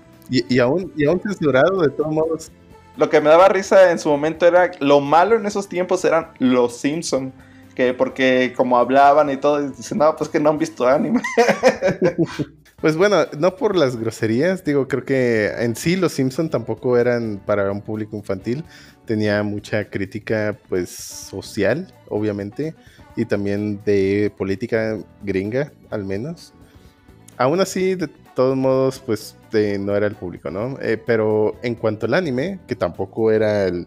Bueno, muchos de esos animes que nosotros vimos en tele abierta tampoco estaban destinados para nosotros, o sea, niños de 10 años o menos. No eran shonens. Ajá. Sí. Eran shonens. Exactamente. Entonces, sí, a pesar de que Ranma estuvo severamente censurado, estoy seguro que si me hubieran visto viendo Ranma, me deja, me confiscan la tele o no sé. Porque si había escenas muy. De hecho, por ejemplo, ahorita recuerdo una escena donde creo que estaban compitiendo, no sé si Ranma mujer y Shampoo, no, no me acuerdo quién, para tratar de pues no, ni siquiera me acuerdo bien exactamente qué, cuál era el propósito, pero se estaban probando ropa interior y modelándola. O Sí, sea, yo, yo tampoco, yo tampoco me acordaría del propósito. ey, sí, no, pues yo tam- ey, Sí, había otras cosas en que fijar tu atención. Sí, pero exactamente. el Rama fue muy censurado. De hecho, tiene uno de los capítulos más censurados en la historia de la televisión mexicana que le cortaron 8 minutos. O sea, estás hablando de que si la serie duraba aproximadamente 20 minutos, le dejaron eh, 12 minutos. en un capítulo con más anuncios que, que, que capítulo. Bien, bien, Estaba muy mutilado ese, ese episodio. Pero sí, digo, obviamente, pues de todos modos, pues no, no eran para el público y no eran para estar en un horario pues infantil, aún con toda la censura. Eh, aún así, digo, también existe la censura ex- súper extrema, de la cual creo que ya para mí no, no tiene sentido realmente. Y hablo, por ejemplo, aunque esto tiene que ver más bien con la famosa compañía 4 Kids, donde pues ahí creo que rebasaron el límite por mucho en cuanto a censura. O sea, el grado más ridículo desde mi punto de vista es censurar, y no de manera visual obviamente, pero censurar lo que estaba comiendo Ash, que eran unos onigiris, y, y dijeron que eran unas donas. Con. Sí. Pero O eso- también en, en- en Yu-Gi-Oh! que el reino de las sombras, no, no existe el reino de las sombras, es que se morían los personajes. Pero en, en el, en el caso de Pokémon en específico, ¿qué tanto es censura y qué tanto es tropicalización? No, bueno, mi reino de las sombras me está diciendo que no existe. El reino de las sombras no existe. No, en, en Pokémon sí hay censura, pero censura en el hecho de que quitaron ciertos episodios. Sí. Específicamente el episodio de la zona safari lo removieron por completo. ¿Por qué? Porque uno de los personajes llevaba una escopeta. Sí, lo removieron en Estados Unidos, el país donde todo el mundo tiene pistolas, removieron un episodio de un güey que tiene una escopeta. Eso está bien tonto. ¿Cómo, cómo, cómo lo remueves de Estados Unidos si los niños ven escopetas en las escuelas? Sí, es, es ridículo. Este, Me dan escopeta en el desayuno, por favor. es ridículo, es ridículo. También el episodio, el episodio, el, el episodio de Jesse también no lo De pasaron. James. Que, que De James, ah, sí, de James, perdón. Sí, que se opera. También el episodio de Tentacruel y Tentacruel, que, fun fact, aquí en México sí lo pasaron doblado, en. Estados Unidos no, y solo lo pasaron una sola vez. Lo puedes encontrar en internet. ¿Pero qué tenía? Este, ten- justamente fue por la época de las Torres Gemelas y Tentacruel pues iba destruyendo edificios, así que entiendes la razón Ah, por la cual no decidió sí. no pasarlo, pero aquí en México sí lo pasaron una vez. Y, y ahora que tocamos el tema de 4Kids, yo quisiera tocar una serie que, No. que sí, ya saben cuál voy a hablar. Ya sé cuál. Este, y, y, y sí, o sea, puede que Ranma tenga capítulos cortitos, pero el nivel de censura que llegó a esta serie fue a niveles ridículos. Vamos a hablar de una serie que nunca, nunca he hablado de ella en el podcast. este, que se llama este, One Piece, ¿ok? Eh, Una Animation. Ajá, Toei Animation lleva mucho tiempo trayendo series a Latinoamérica en, el- en los 90 a través de la filial Cloverway, que se especializaba en la distribución de contenidos de los cuales su división Toei Animation es propietario, ¿ok? O sea, era filial básicamente. Este, así lo mencioné.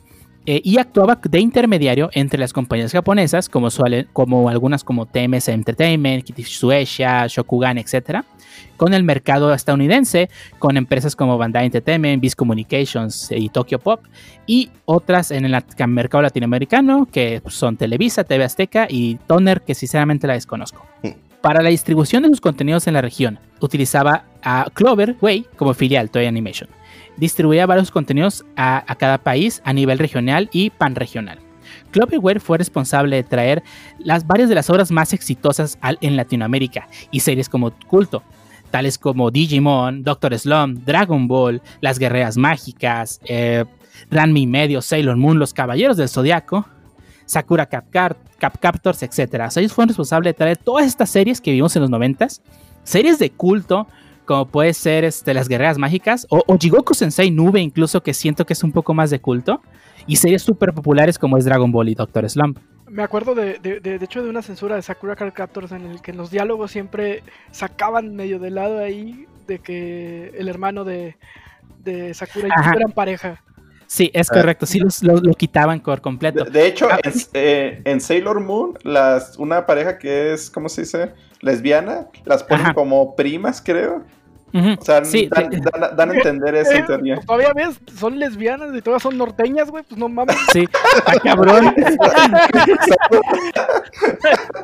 Era más aceptado eso, por favor. Sí, pero bueno, o sea, a pesar de toda la censura que había, que, de que no estoy diciendo que no lo hubiese, o sea, sí la había. El caso de Ranma es el caso pues, más importante. Cloverway hacía un, hacía un muy buen trabajo trayendo obras tanto a Latinoamérica como a Estados Unidos, llegando al punto de crear dos versiones una para el mercado latinoamericano, que era pues la que nos llegaba a nosotros en México, y con cambios mínimos y lo más fiel que se podía al material original, exceptuando las, como ya mencionamos algunas excepciones, y otra para el mercado estadounidense, con muchos más cambios y una censura que por fortuna no tuvimos la suerte de ver aquí en México de las series de los noventas. Sin embargo, Toei atraídos por la ambición de generar más ganancias y tener más control sobre sus obras, llegó a tomar la decisión de comenzar a distribuir sus series de, su división Toei Animation de manera directa a partir del año 2006. Perdón, 2005, terminando así con los contratos de sus, con sus agentes de Tokyo Business Consultants en Europa, que eran los encargados de hacer la distribución en Europa, y de Cloverway en América. En el año 2005, la licencia de Toy Animation, organizadas por Cloverway, fueron se transfirieron a Toy Animation Incorporated, con requisito, como, como requisito de dejar, de dejar de lado ya esta, esta afiliación que tenían, dejando a Cloverway con solamente el catálogo de otros productores japoneses a los cuales les consiguieron la licencia. Eh, como consecuencia de esto, se ha producido una cadena, se produjo una cadena de irregularidades como la pérdida de las cintas máster de muchas series distribuidas anteriormente por Cloverway, siendo las versiones latinoamericanas las más afectadas en este cambio de distribución. Por eso es que es muy difícil encontrar ciertas series dobladas al español que trajo Cloverway actualmente. Bueno, continuando con la historia, eh, por, lo que a partir de esta decisión que tomó Toei y el cambio de método de distribución de su contenido en América, Toei instala oficinas en América y en Europa. Estados Unidos es un cliente muy grande para este mercado y posiblemente les iba a tener mucho dinero, así que decidió enfocar sus esfuerzos ahí. Y para no contar con un intermediario, serían ellos los que tenían el control total de sus obras y sería una persona japonesa la encargada de hacer la distribución en Estados Unidos y Latinoamérica. La persona encargada del puesto de trabajo de gerente general de Toei Incorporated en Estados Unidos y Latinoamérica es una persona conocida como Keiji Bato. Esta persona fue la responsable de traer varias series de Toei Animation a nuestra región. Una de ellas, como ya mencioné, fue la conocida serie One Piece, basada en el manga de Chiro Oda de 1997 y cuyo anime de adaptación empieza en el año 1999. Keiji Bato no sabía prácticamente nada de las obras que tenía a su cargo. Lo único que sabía eran los números de estas. En el caso de One Piece, lideraba los puestos de ventas junto a obras como Dead Note y Nana en aquellas, en aquellas épocas. Siendo el interés de Bato el solo tener ganancias sin importarle a quién le vendiera los derechos de autor, perdón, los derechos de las obras, sino por cuánto podría venderlos, estaba dispuesto a ir en contra de todo lo que representaba la obra con tal de generar ganancias. Es por ello que cuando 4Kids hizo la oferta de adquirir los derechos de transmisión y distribución de One Piece, que dicen las malas lenguas, llegó en, llegó en un paquete completo de varias series, aunque este dato no lo puede confirmar, que Jibato no dudó ni un segundo en aceptar ceder los derechos por una, una generosa suma cantidad de dinero. En, una entrevista del año 2010 de Mark Kirk, que en ese tiempo era el vicepresidente de Force Kids, dejó en claro que a su equipo solamente le interesaba traer obras que pudieran generar grandes cantidades de dinero a partir de vender productos basados en la serie, ya sea juguetes, loncheras, mochilas, etc. El equipo no era consciente de con, qué obra, trataba, así que se dejó llevar del aspecto caricaturesco de la obra, que pues hay que admitirlo, es el estilo de la serie, y empezaron a trabajar en ella. Pero una vez que comenzaron a trabajar en la obra se dieron cuenta que trataban con un producto muy delicado y que no era apto para niños. En la entrevista con Mark Kirk dijo, Una vez que el equipo de producción puso sus manos sobre los archivos de los episodios, el trato ya estaba hecho. Se dieron cuenta de inmediato que la obra contenía armas, cigarrillos, alcohol y sangre. Nosotros no podíamos tener nada de eso. Estábamos estancados y simplemente tuvimos que hacer lo mejor para calzar con lo requerido y con lo que era aceptable en ese momento. Fue aquí cuando 4Kids puso manos a la obra para editar la serie, la cual poco a poco se iban dando cuenta que necesitaba muchos, pero muchos cambios. Y aquí es cuando llegamos a la parte de los cambios. Este, La canción de Toy Story. La canción de este. Sí, no, no, ese es el menor de los cambios. Al, mismo tiempo que ocurría esto en Estados Unidos, Keiji Bato, en el año 2006, dio a conocer al periódico El Universal, en una noticia del 17 de marzo de 2006, que la serie iba a llegar a México. Y en la nota dice que Keiji Bato, representante de Toy Animation, descartó que se vayan a editar capítulos completos y señaló que serán solo algunos elementos del programa los que pasen por el proceso de edición, lo cual hoy sabemos pues es una mentira total.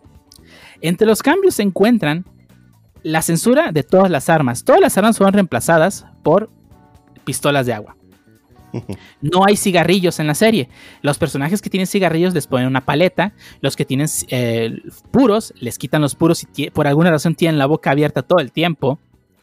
Eh, toda la censura de sangre se remueve. Toda la sangre se remueve. Llegaron a quitar al inicio capítulos enteros. O sea, removieron episodios de continuidad hasta llegar al punto que removieron sagas enteras.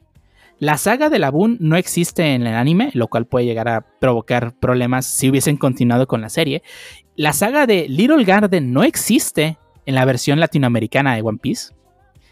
Y muchos capítulos fueron removidos completamente de la serie. O sea, no solo fue una censura, fue una mutilación total de la obra. Porque se quitaron demasiadas cosas se quitaron diálogos completos y se removieron por diálogos muy infantiles, porque al final de cuentas el objetivo, pues digo, la empresa se llama 4Kids, ¿verdad? Estamos entendiendo que el producto es para niños, pero la obra no lo era. En el año 2016, el 2000, 2000 en, en, julio, perdón, de 2006 se estrena la serie en televisión abierta. Eh, sin embargo, por órdenes del cliente se, se, decidió utilizar la versión 4Kids en lugar de la versión original aquí en Latinoamérica. Esto causó una indignación a los fans, a los que éramos fans en ese tiempo, que conocíamos la serie. Bueno, a, a, bueno, debo decir ahí que ya yo conocí la serie a partir de la versión censurada, así que, bueno, eh, la cual fue brutalmente mutilada y alterada, dejando la historia en un sinsentido absoluto, dejando a la gente que, que pues no le llamó la atención el mínimo la serie, de tan mala que era, porque era exageradamente infantil y tonta.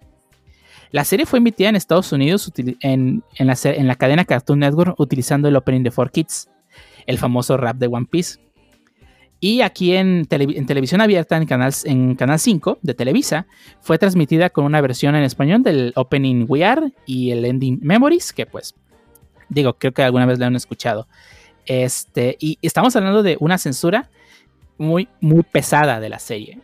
Y, no, y, y desafortunadamente, esto provocó que la serie de One Piece pues, no fuese muy popular en Latinoamérica. O sea, aquí Naruto era rey y no había, One Piece no tenía cabida, justamente porque la mayoría de las personas tenían como iniciación pues ver la versión de 4Kids. Ahora, los cambios que hizo Eiji Ebato, no solamente, Kenji Ebato, perdón, no solamente se limitó a One Piece, hubo más series afectadas. Está, ¿Recuerdan Dragon Ball Kai? El remaster que hicieron de, Dragon Ball en su tiempo, en el 2011. Keiji Ebato fue el encargado de traer Dragon Ball a, Latinoamérica. ¿Por qué no tiene las voces originales? Porque aquel vato simplemente prefería ganar más dinero pagando a la gente que cobrase menos. Esa es la única razón por la que no tenemos a Mario Castañeda y a René García en los papeles de Goku y Vegeta. Porque simplemente él prefirió pagarle la menor cantidad posible a los actores de doblaje, que de hecho dicen que es 20% de lo que cobraban los originales. O sea, con tal de ganar un poco más de dinero. O sea, esta persona hizo mucho, hizo un desmadre en la, en la industria aquí en México. La serie de Caballero Zodiaco, la, la, saga de Hades, también fue, no fue censurada en sí, pero, o sea, sí tiene censura, pero hay, no sé si sabían que existen dos versiones. La versión directo a video, que cuenta con las voces originales, y la versión que salió en TV abierta, que tiene unas voces completamente diferentes. O sea, esta persona causó mucho desastre eh, en la censura, pero a niveles ridículos. No, no, pues básicamente toda la historia. Sí, sí, o sea, sí, fue, fue un caos, o sea, digo, la verdad, sí. O sea, todo lo que provocó eh, eh, haber traído One Piece a 4Kids. O sea, todo esto provocó que nos llegaran series mutiladas, con el caso de Caballo Zodiaco y la saga de Hades y la versión de Dragon Ball Z Kai. Creo que entonces el, el era, bueno, TV Azteca era menos censurador, ¿no? Digo, tiene, por ejemplo, las guerreras mágicas, que según tengo entendido que yo si no es que completa, casi completa. Digo, también es una de las series más leves de Clamp, hay que decirlo. Es correcto. Y al final de cuentas, Cloverway hacía un excelente trabajo, ya que trataba de no tocar lo menos posible el material original y cumplir con las expectativas de su cliente, que en este caso eran Televisa y TV Azteca. Eh, igual eh, Dragon Quest, según yo también llegó casi completa, casi sin censura. Bueno, cortada como ya venía de fábrica, incompleta, pero eso ya es otra cosa. Sí, es, es un. Es un. Es, es, simplemente. O sea, ridículo. O sea, la serie, las series. Esas series no estaban hechas para ese público. O sea, ¿cuál es el objetivo de traerlas? Ganar dinero. Ese, era su objetivo. Pues es que las series del, del, TV Azteca casi no, no tenían contenido eh, adulto o subido de tono. Porque y luego ves los caballos de Zodiaco y se sacaban los ojos. Sí, sí. TV Azteca tenía, por ejemplo, Scaflón, que más allá de su niña gato, creo que no había nadie con, poca ropa. No, Scaflón está muy light. Sí, el varón rojo, pues eran prácticamente veías puros mechas. rara vez se bajaban del mecha. Y el varón hablaba en el opening, lo cual estaba bien cool. Mm, sí, en, general creo que al menos sí nos llegaron varias, bueno ya como resumiendo un poco, sí nos llegaron varias series eh, pues censuradas ya explicó, dio bastante de la historia del por qué. Y por supuesto está la censura extrema y súper ridícula de 4Kids también. Pero entonces, digo, hablemos ya de censura moderna. Digo, creo que siempre ha existido en el sentido de que mucho del anime que nos llega viene, y hablo ya de plataformas incluso más modernas como Netflix, Crunchyroll, que vienen censuradas y que en el DVD o Blu-ray ahora vienen sin censura, aunque eh, Crunchyroll, ahora que lo recuerdo, tiene algunas series sin censura, como Terraformers. Según yo, Crunchyroll casi siempre agarra la versión Blu-ray cuando es. Cuando la, serie, sí, cuando la serie está emitida, sí pone los Blu-rays. Cuando la serie está en emisión, pues utiliza lo que pasa en la televisión. Sí, pero bueno, Crunchyroll tiene esto que le llaman simulcast, donde básicamente transmiten lo que está sucediendo ahorita. Bueno, básicamente están retransmitiendo lo que hay ahorita al aire, ¿no? Eh, eso solo aplica a algunas series, por supuesto. Entonces, en esos casos específicos, que creo que en, el caso de Terraformers, no sé si ya había salido el DVD o no, pero pues al menos de los casos, ¿no? Pero, por ejemplo, Netflix no tiene versiones con censura y sin censura. Eh, Crunchyroll sí te da la opción de verla con o sin censura. Sí, o sea, también el caso de JoJo's Bizarre Adventure, este que, o sea, JoJo's Bizarre Adventure sufre dos tipos de censura cuando fue la emisión. La primera de ellas fue, este, pues la clásica que, pues, o sea, ves a Yotaro y, pues, ¿a cuántos años tiene? 17 años y está fumando. O sea, censuran que está fumando. O sea, se entiende eh, la razón por la que lo hacen, pero pues se, llega a ser ridículo a veces como está el personaje y media pantalla se ve oscuro porque tiene el cigarro y el humo, ¿verdad? Y no tiene que verse. Pero está en un casino. pero está en un casino, o sea, sí es, es, ridículo. El otro tipo de censura que tiene, y eso tiene que más que ver con derechos de autor, no tanto censura en sí, es los nombres de los stands de JoJo's Bizarre Adventure, es a partir de la parte 3, ah, bueno, al final de la parte 3, están basados en nombres de grupos musicales. O sea, Red Hot Chili Peppers, eh, White Album, este, diferentes, los, el nombre que se te ocurra es un stand de yoyo, de cualquier canción, grupo musical o álbum incluso. Y sí llegó a pasar aquí, aquí cuando nos trajo la versión de Crunchyroll, Crunchyroll, perdón, que pues los nombres están censurados. O sea, no era Red Hot Chili Peppers, era, er, era Chili Pepper. No era este Vanilla Ice, era este eh, ice cream, algo así. O sea, eran censura. Se entiende por qué se realiza esa censura, pero pues sí es muy gracioso que tú estás viendo la serie y de pronto dice el vato, ah, Red Hot Chili Pepas, y pues lo estás viendo este, en el subtítulo que dice Chili Pepper, o Killer Queen, que no dicen Killer Queen, o sea, es muy, es muy divertido ver esos subtítulos. Bueno, y quisiera saber su opinión acerca de que están utilizando esta censura desde su origen. Por ejemplo, la, la versión que emiten en televisión está censurada, solo para poder vender las versiones en Blu-ray sin censura. Supongo que cuando es un anime de mucho eye candy, supongo que sí, sí se podría dar el caso, ¿no? Digo, no, no, no, no me viene a la mente un caso en el que, en el que específicamente hayan descubierto que se haya hecho así. Pero se lo dejo al Dio que tiene más. No, no, o sea, no, no es que no, no pase, es que sí, sí pasa, o sea, que sabes que mucha gente va a comprar la versión de Blu-ray y posiblemente no creo que lo hagan obligatoriamente así, vamos a censurar lo más posible para evitar, que- para que hagan, compren la versión de Blu-ray, pero sí es bastante obvio que hay cosas que censuran a niveles ridículos que ni siquiera se alcanza a ver lo que está pasando en pantalla. El famosísimo caso de Terraformers, de que llegó- hubo un capítulo en que por mucho tiempo veías rayas negras en lugar de algo que estaba pasando en pantalla. Me gustaría agregar un comentario. Creo que cambia un poco mi opinión del hecho de, creo que sí es necesaria la censura en ciertas ocasiones. Ahorita que comentó de lo de la tele abierta para pues adaptarlo a pues, mayor cantidad de público. En mi caso, eh, una, en una ocasión usé un, un camión de pues de transporte y ahí te incluían como ciertas películas. Eh, Seleccioné una y se me hizo muy raro porque dije, ah, cabrón, ¿y dónde quedó la escena de acción? O como que entrecortaba escenas. Dije, dije, ah, bueno, en este caso lo censuraron porque tú no sabes si al lado de ti va a haber un niño o va a haber una persona que no sea apta para ver ese tipo de escenas. En ocasiones donde, pues, para hacerlo apto a todo público, creo que en esas ocasiones tal vez sí sea necesario.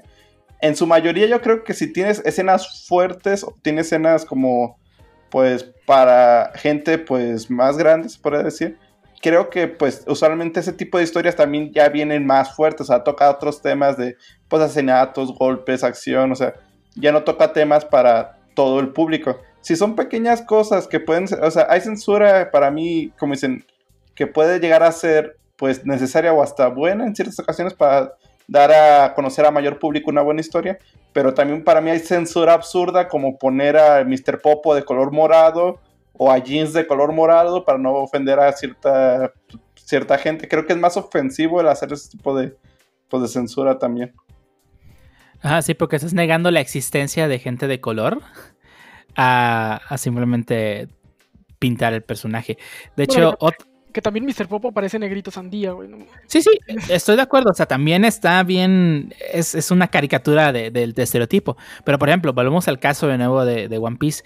Hay varios personajes que en la serie son pintados de color este, moreno, o sea, negros, y, los cambian el color. O sea, ¿por, por qué hacen eso? Estás, negando la existencia de gentes de color. O sea, que, el niño ve a una persona de color y ¿qué, qué, qué va a hacer? ¿Se va a volver loca o qué? O sea, no. O, o ya estás asumiendo que sea de ese color ofensivo, o sea, creo que es peor el hacer ese tipo de cambios. Sí, bueno, e- en realidad, en cuanto a Mr. Popo, dicen si es humano o no. No, nunca dicen en realidad que Entonces, es. realmente, o sea, digo, sé que tiene todas las características de estereotipo, exceptuando un detalle muy claro, su turbante. Ah, No pensé es... que el hue- yo pensé que no tenía un hueso en la cabeza, güey. No. sí, le falta el hueso, Ah. definitivamente. Ok, bueno, no, yo, yo iba a decir lo del turbante, pero, pues, o sea, que no corresponde a, pues, algo africano, pues, o, y mucho menos afroamericano. Entonces, e- es- al menos los turbantes es más conocido por ser, ¿eh? Ajá, exactamente. Oriente Medio o bien de Asia, y me refiero a la India. Entonces, específicamente, pues no, pues no, no debería de ser considerado un personaje eh, o un humano pues, de color negro o de piel negra. Así que, pues no le veo al menos mucho problema, aunque pues es claro el parecido en los rasgos que usaban al menos algunas otras caricaturas para representar a personas pues de ascendencia pues africana. Sí. tampoco le veo su, su canastita de pollo Kentucky. Ah, me van a cancelar en Twitter bien duro. Sí. Eh, son, son cosas que, o sea, no entiendo la mentalidad de esas personas. Este, querer prácticamente censurar cualquier referencia a s- a- ajena a su cultura. Está el caso de Pokémon de quitar las bolas de arroz por sándwiches, quitar los kanjis. O sea, ¿qué, qué- qué, problema puede traer el hecho de que una persona esté expuesta, expuesta a una cultura ajena a la de su persona? O sea, no tiene nada de malo, no, no te va a hacer nada de malo ver kanjis, ver que en otras culturas comen cosas diferentes. O, o que hay personas diferentes, digo, tampoco tiene nada de malo representar, o sea, como bien decías, o sea, ¿qué tiene de malo poner gente pues de color o de tonos más oscuros, ¿no? De piel. O sea, pues realmente así somos los humanos, o sea, Y luego creo que, le- creo que ver otras culturas hasta te, te da cosa de probar cosas nuevas. Yo recuerdo cuando pusieron los primeros eh, sushis en Torreón, pues yo iba porque los veía en el anime, ¿no? Luego me di cuenta que me los servían con queso crema y jalapeño, pero Sí, que- creo que, creo que, creo que todos fuimos a... La, la razón por la que probamos sushi la, prim- sushi la primera vez es porque lo vimos en un anime. sí. De hecho, Igual el ramen. o, o los onigiris. que ¿por qué tiene queso crema y por qué me le ponen a la soya jalapeño? Ah. bueno, pues, pues puedes ir a uno de esos restaurantes fancies y pedir uno acá más estilo japonés, real. No, porque están crudos. Con su pescado crudo arriba. Ah, bueno, puedes pedirlo si quieres. Digo, no, no, no digo que te guste o te vaya a gustar, a lo mejor y sí, quién sabe. Es que el, el tradicional es con sashimi, ¿no? Sí, sí, el sushi como tal, sí, porque en realidad esos son los temakis, lo, lo que conocemos para nosotros, el, para nosotros el sushi en realidad es el temaki para Japón. Ajá, es correcto. O sea que en Japón también van a dar el temaki con queso crema y, y, y, este frito. De hecho, se- sería temaki, temaki mexicano. Te van a dar Eh, exactamente que nos dan aquí. Posiblemente, o tema- temaki occidental, ah, y es uno como los de acá, ¿no? Pero pues sí, creo que, creo que muy, digo, la verdad es que yo creo que sí lo venderían, sí lo encontrarías allá, pero no como un platillo tradicional, así de simple. En un toque de, ¿cómo se llama? Sushi roll ahí, de franquicia al lado del McDonald's. sí, algo así. pero sabes que no es, eh, es como si hubiera un Taco Bell aquí en México, ¿no? Pero sí, es, pero sí, vol- volviendo un poco al tema de la censura, este, otra cosa que también se ha dado mucho y últimamente debido a... Ah, pues que los videojuegos ya son un poco más fáciles de actualizar, que antes pues estaba el cartucho y cómo te lo actualizaban. pues ahora que pues, está mucho la cultura de pues hay que quitar cosas que posiblemente nos molesten.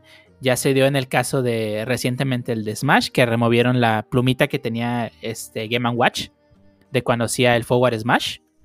Terminaron removiendo ese, ese, ese- esa parte en la actualización del, par- del primer parche que tuvo el juego. También cuando fue lo de Overwatch, que la pose de Tracer este, pues, la removieron justamente por las quejas de las personas. Ah, bueno, pero ese más bien no era racista, sino porque supuestamente está ultra sexualizado. Exactamente, pero o sea, no, no- no estoy, no estoy diciendo que la censura es únicamente por racismo, la censura puede ser por pra- prácticamente cualquier cosa. Sí, lo, lo vimos ahora también con el nuevo Mortal Kombat. Digo, Mortal Kombat era un juego conocido por ir en contra de la censura. Y pues bueno, tú sa- sabías que salían las morras de Mortal Kombat y salían ultra sexualizadas. Y ahora pues sí, nos las vistieron bastantito. ¿Ah, sí? Mm. Eh, también hay otro caso que no es tan conocido, se dio en Mario Kart 8, eh, creo que la fue la versión deluxe. Eh, censuraron a la Inkling cuando festejaba, hacía una seña con el brazo que ah, no recuerdo qué países era ofensivo y pues se quejaron y Nintendo tuvo que retirar ese festejo de la Inkling pues por las quejas. Era muy También- parecido a la pose de We Can Do It, donde levanta el brazo así como que presumiendo el músculo. Ah, ok. También a Jill Valentine en el, en el remake de Resident Evil 3 le quitaron la falda por short. Me... Eh, Pero eso, eso igual puede considerarse una, una cuestión de pues eh, visual, de estética, no sé. Lo justificaron porque pues quién chingas iba a andar en falda en pleno de un apocalipsis zombie, ¿no? Eso no, es una muy buena justificación. Existen los skills de batalla, o sea, Además, además, o sea, no, no es como decir, ah, ahorita es un apocalipsis zombie, déjame pongo un choro, o sea, te va, va a llegar a existen los va skills de batalla por un motivo. No, bueno. la, la justificación tampoco era mucho, muy, muy válida porque no era el traje canónico, era el de la edición especial que te incluía los trajes originales del 3. El traje canónico del nuevo remake es diferente. No, no, o sea, digo, al final de cuentas es censura. Este, puedes ver lo negativo, positivo. Eh, de cualquier forma, está respondiendo a una, no voy a decir necesidad, más bien petición de los fans. Y, y digo, está bien que le hagan caso a los fans y quiten cosas que pues les parezca mal. En el caso de Smash, pues la verdad es que le quiten la pluma a un personaje, pues la verdad es que pues no, o sea, se la quitaron y ya. O sea, que esté o no, no afecta en verdad. El problema es cuando de verdad afecta al gameplay. José. Sí, de hecho, mm, quería mencionar también un juego de, bueno, literalmente un clásico. No sé si lo llegaron a jugar, el Conquer de 64. También tenía ah, varias censura en el sentido de que las malas palabras en inglés, pues nomás salía el pitido, ¿no? Entonces, o sea, ahí creo que estuvo bien en el sentido de que, bueno, que si tienes un juego, puedes censurarlo, inclusive puedes habilitarle, no sé, cheats para que ahora sí salga, digamos, el video, bueno, el, juego sin censura. Creo que ah, como, lo como lo hicieron en aquel tiempo estuviera bien, a lo mejor aplicar una metodología similar. Oigan, ¿saben qué? Aquí tienen el juego sin censura, 100% real, no fake. Y aquí está la versión parchada para todos los que se ofenden. Y ya cada quien agarra la versión que quiera, ¿no? Creo que esa sería una muy buena opción para, en vez de estar censurando para todos y todos a diestra y siniestra. Pero no sé. Pues creo que más que nada en el caso de Conker fue una decisión de diseño. No, el juego está censurado porque ellos quisieron hacerlo así. Más que nada porque Nintendo no los iba a dejar lanzar un juego con groserías. Pero este no fue una censura ya después de que salió. Nunca mandaron a hacerle un recall de los cartuchos para censurarlos, como pasaba en otros juegos como GTA. Creo que pues, al menos con Conker fue intencional. Y ahorita que Jarvis mencionó de lanzar ver- versiones sin censura y con censura, eh, yo estoy en desacuerdo con eso porque está la, la ESRB, que se supone que es la que hace rating de los juegos. No puedes darle dos ratings diferentes al mismo juego. Y más porque, por ejemplo, si tú lanzas las dos versiones y pues por alguna razón la versión sin censura llega a manos de gente menor o gente que no debería estar jugando esos juegos, la gente se va a quejar y se va a encender todo. No solo se va a quejar, sino que sí hay implicaciones legales y está mal rateado. Ahora que sí hay por más regulación en este aspecto. Pero sí, es cierto, no, te- no debería de ser el mismo juego. E incluso esto genera también un costo para las compañías, según yo. Obtener el rating, el rating genera cierto costo, ¿no? Si no me equivoco. Y no puedes publicar tu juego, por supuesto, si no tiene el rating. Sí, de hecho ya pasó algo problemático alguna vez con GTA San Andreas, si mal no recuerdan. eh, cuando descubrieron el secreto de Hot Coffee, la ESRB la hizo de pedo. Porque ¿Qué era el Hot Coffee? Yo no supe.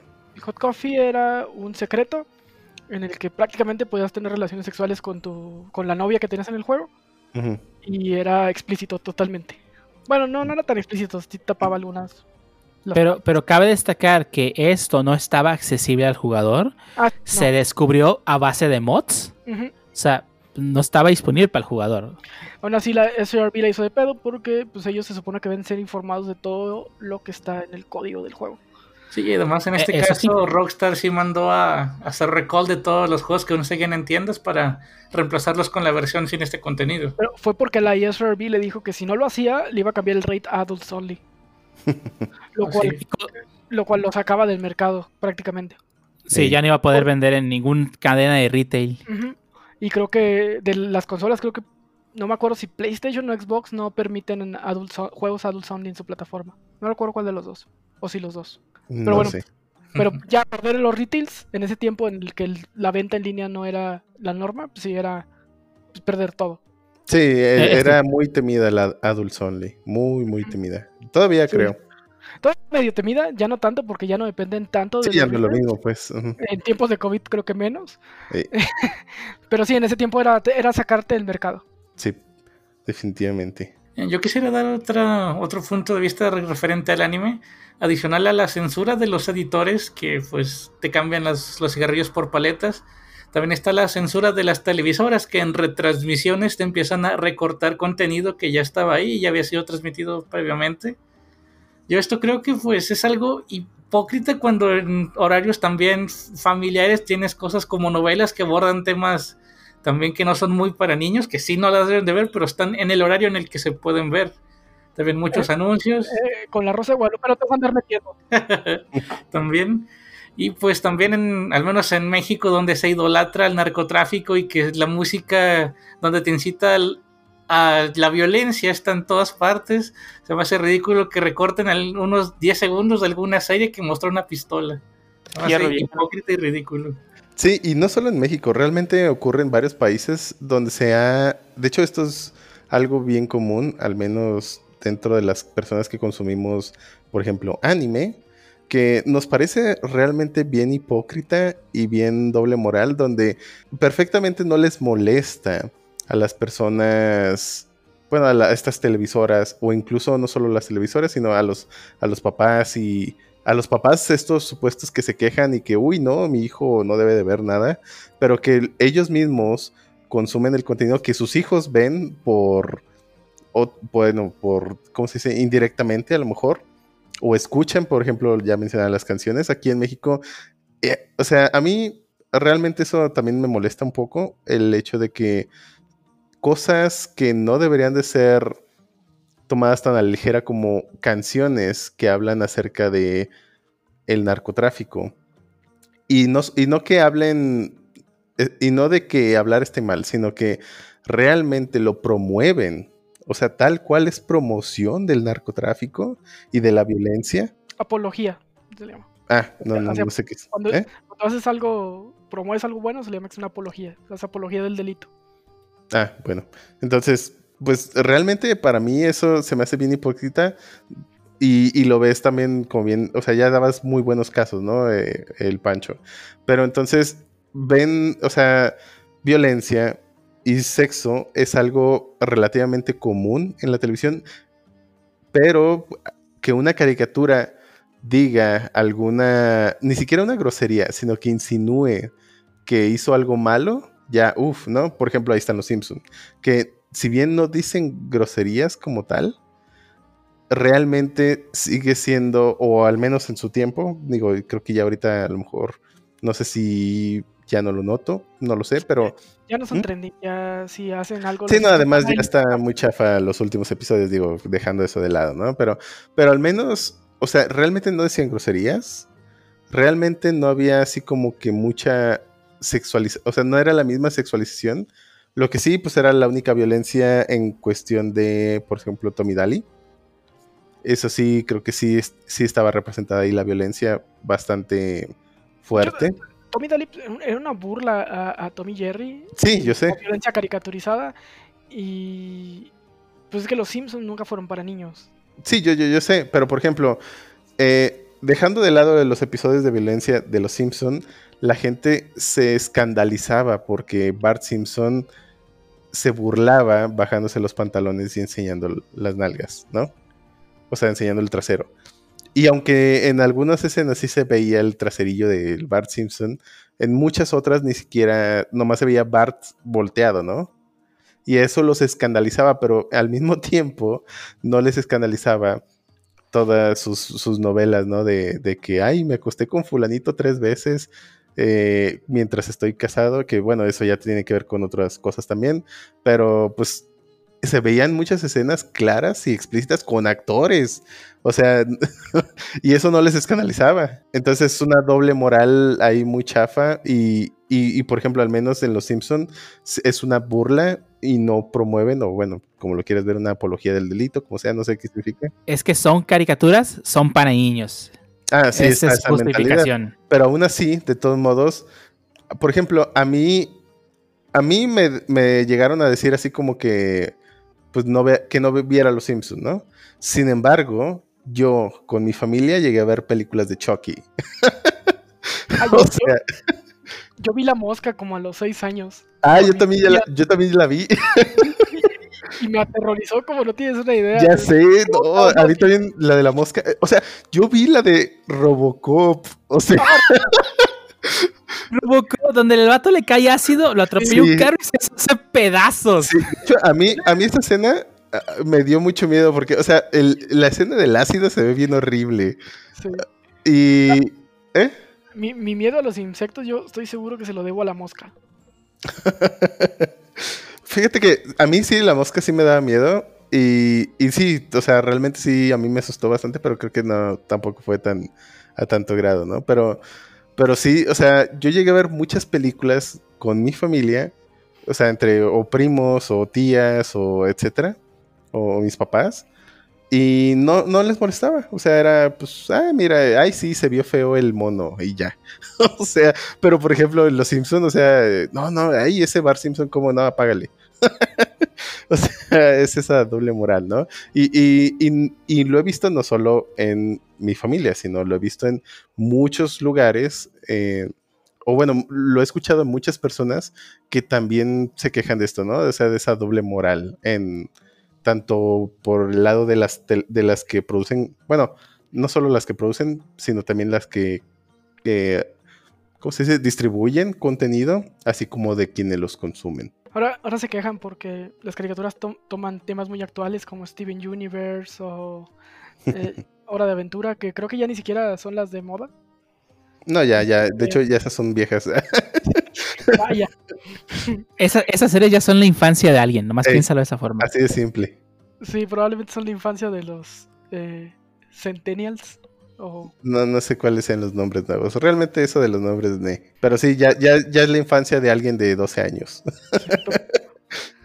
Pero por lo menos ya sé cómo, va a ser la generación de mi, de, de mi hijo. Va a ser Pandemials, son aquellos que no conocieron el mundo antes de la pandemia. LOL. Ay, pero él, él todavía no, no creo Por que eso- entienda bien la pandemia. O sea, pero él no, va, eso. él no va a conocer un mundo antes de la pandemia. Ah, ok. O sea, solo va- ¿Eh? para él Ah. la nueva normalidad va a ser la única normalidad. Ah, ok, ok. Ya, ya. ¿Nueva qué? ¿No es la misma de siempre? El Ay, José no, la no. playa. No, no, José, por favor, no. No vuelvas, a, Ahí. Jali- no vuelvas a Jalisco, quédate ahí en Nayarit, ahí estás bien. Ay, Cállate, por favor. No, inve- no inventes, ¿ya viste cómo está? No, bueno, luego se habla de eso, pero no, está horrible. Sí, está, está horrible allá, pero bueno. ¿Alguien quiere agregar algo más antes de dar por terminado este segundo tema? No, no, no, bueno, sí, no, no, no, no caigan en la doble moral. Digo, analicen bien el contenido. También en cuanto a juegos, para eso están las etiquetas de clasificación. Que esto también sucede en todo el- el resto del contenido audiovisual. Pero pues por alguna razón no se hace tanta mención en el contenido audiovisual. Por ejemplo, el llamado PG-13 que normalmente vemos y estamos acostumbrados. Pero realmente todo el contenido tiene. Chequen la clasificación. No le pongan Robocop a sus hijos. Sí, hecho- a mí me asustó, pero pues digo, tampoco me traumó. Pero quién sabe, a lo mejor a su hijo sí. La mayoría de las plataformas, cuando pones un contenido, ya te dice su clasificación, su edad y hasta el tipo de contenido que tiene. Ah, sí, plataformas como Netflix y eso creo que sí han promovido un poco mejor. Netflix te pone bien arriba, este contenido contiene escenas sexuales, contiene desnudos parciales, contiene bla bla bla bla bla bla. Ya más claro. parecido a los juegos. Porque a los Sí. juegos sí les ponen. Es, es esta clasificación por esto. Ah, sí, viene ahí eh, eh, drugs, eh, nudity y así Ajá. vienen varias. El, el único que creo que nunca he visto es el anime. ¿El anime tiene su clasificación? Digo, más allá de la que sabemos los que los que vemos anime, que es shonen, majo, eh, bla bla bla. Eh, no sé, fíjate, ¿Hay yo no la he visto, pero supongo que Japón ha de tener la, la suya. Solo que acá, como normalmente nos llegan cosas como Blu-ray y algo así, creo que se omite. Aunque se me hace que Crunchyroll. Bueno, Yo no, he visto no te creas. nada, ¿eh? Ajá, no te creas.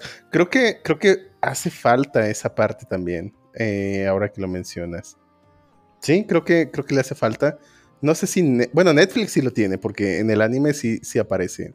Ah, si tú pero buscas anime en Netflix. Netflix lo tiene en todo su contenido. Netflix Exactamente. Entonces, hablando específicamente del anime, pues depende de la plataforma.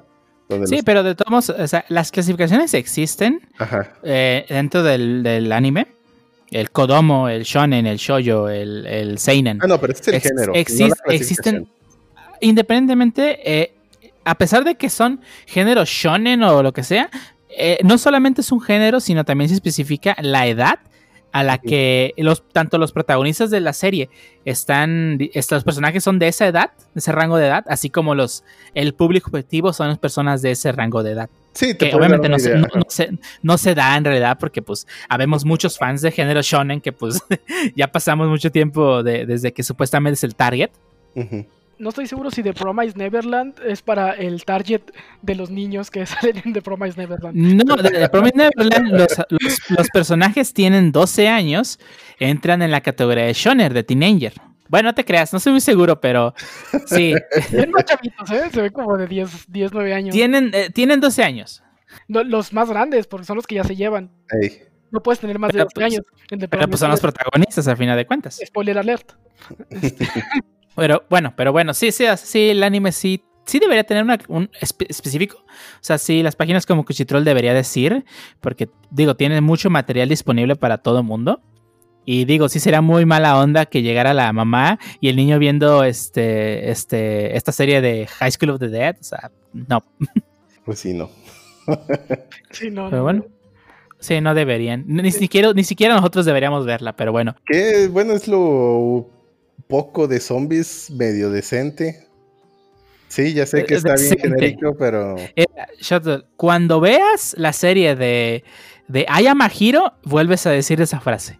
¿la serie? ¿Hay serie? No, no hay serie, pero cuando haya anime de ese manga que no me- ese manga merece. No, no, es en serio. Cuando ese manga tenga anime, va a mandar al diablo todos los las series que has visto de zombies, todas. Mira, yo he visto. ¿Y si lo Ah. anima Shaft o alguien así? Ah, sí. ¿Eh? La historia es muy buena. También va a estar chido que esté animado con las patas. La historia es muy buena. La historia sostiene al manga. Eh, Bueno, no hay, sé, hay historias que no sí lo sostienen. Ahí está Berserk, que tiene una animación bien de asco. Y ve- vaya que la disfruté. Solo porque la historia es muy buena y tiene muy buenos detalles en todo lo que es su universo. Pero ay, cómo está fea la animación. Pero bueno, de todos modos, eh, en cuestión de anime de zombies actual, no hay mucho. Y de lo poco que hay, ese es uno de los. Sí, ya sé que va a sonar chafa, pero es de los pocos rescatables. Ni Ay. modo, es- esa es la realidad. No sé si nada más porque no hay, decir que esa cosa es rescatable. Bueno, eh, fuera de lo ridículo de varias escenas, eh, olvidemos el boob bullet y otras escenas ridículas como su... Bueno, no importa. En realidad, hasta eso no está tan...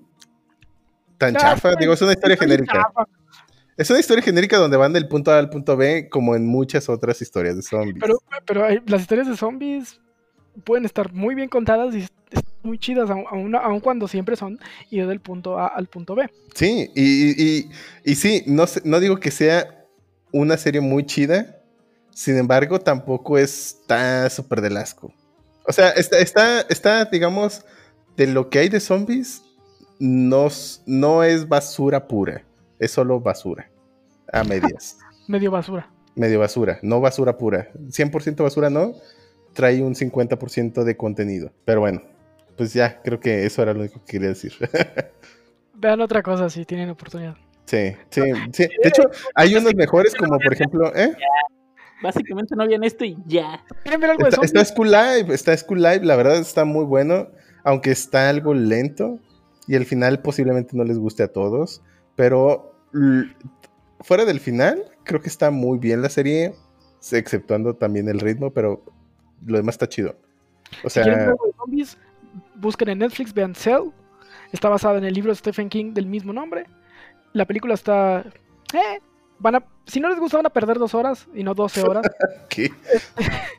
Eh, Digo, la- sale. Samuel, Sam- sale Samuel. Jackson y Isabel Furman. Ya por eso medio valió la pena. Entonces, ¿quién es Isabel qué? Furman, la, ¿viste la huérfana? Eh, no. ¿No viste la huérfana? Ah, ya, ve a Netflix y te falta mucho contenido. ¿Alguien vio la huérfana? No. Que nuestro silencio te conteste. Pues bueno, estoy googleando su no. nombre y sale ya bastante crecidita y no se ve mal. Eh, bueno, eh, la huérfana es esta historia de una niña que adoptan y resulta que era una tipa de 30 años, ¿no? Que, es- que tenía una enfermedad que se veía como niña. Ah, ok. Ah, sí, sí la vi. Ah, la película es muy buena. No la vi porque se veía muy creepy la portada. les falta más eh, cine de terror, al parecer. Ah, no, no, gracias. Aquí, aquí hablamos de anime. Un día, el día que hagamos el de películas de terror, ahí sí, Bueno, ya hacemos un especial de películas de terror. Sí, para donde- Halloween. Eh, Vale. y, y anime de terror.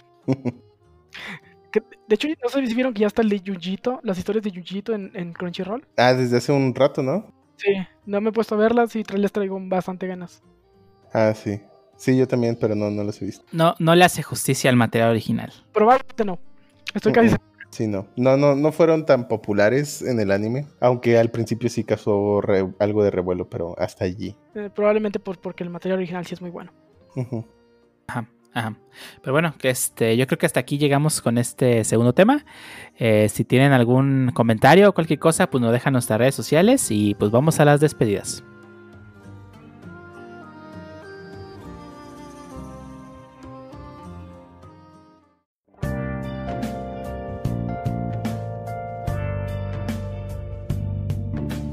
Y ahora estamos en la parte final de este podcast. ¿Alguien tiene algo que recomendar a nuestros escuchas antes de dar por terminado este treceavo episodio? Bueno, yo les voy a recomendar una plataforma que he empezado a usar que me ha servido bastante. Se llama Just Watch. Lo pueden encontrar como justwatch.com o la pueden encontrar también en la aplicación móvil. Básicamente pones las plataformas que tienes.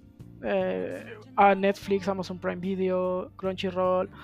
Y eh, ya puedes buscar contenido y te dice si está en las plataformas que tienes o si no, en qué plataformas está.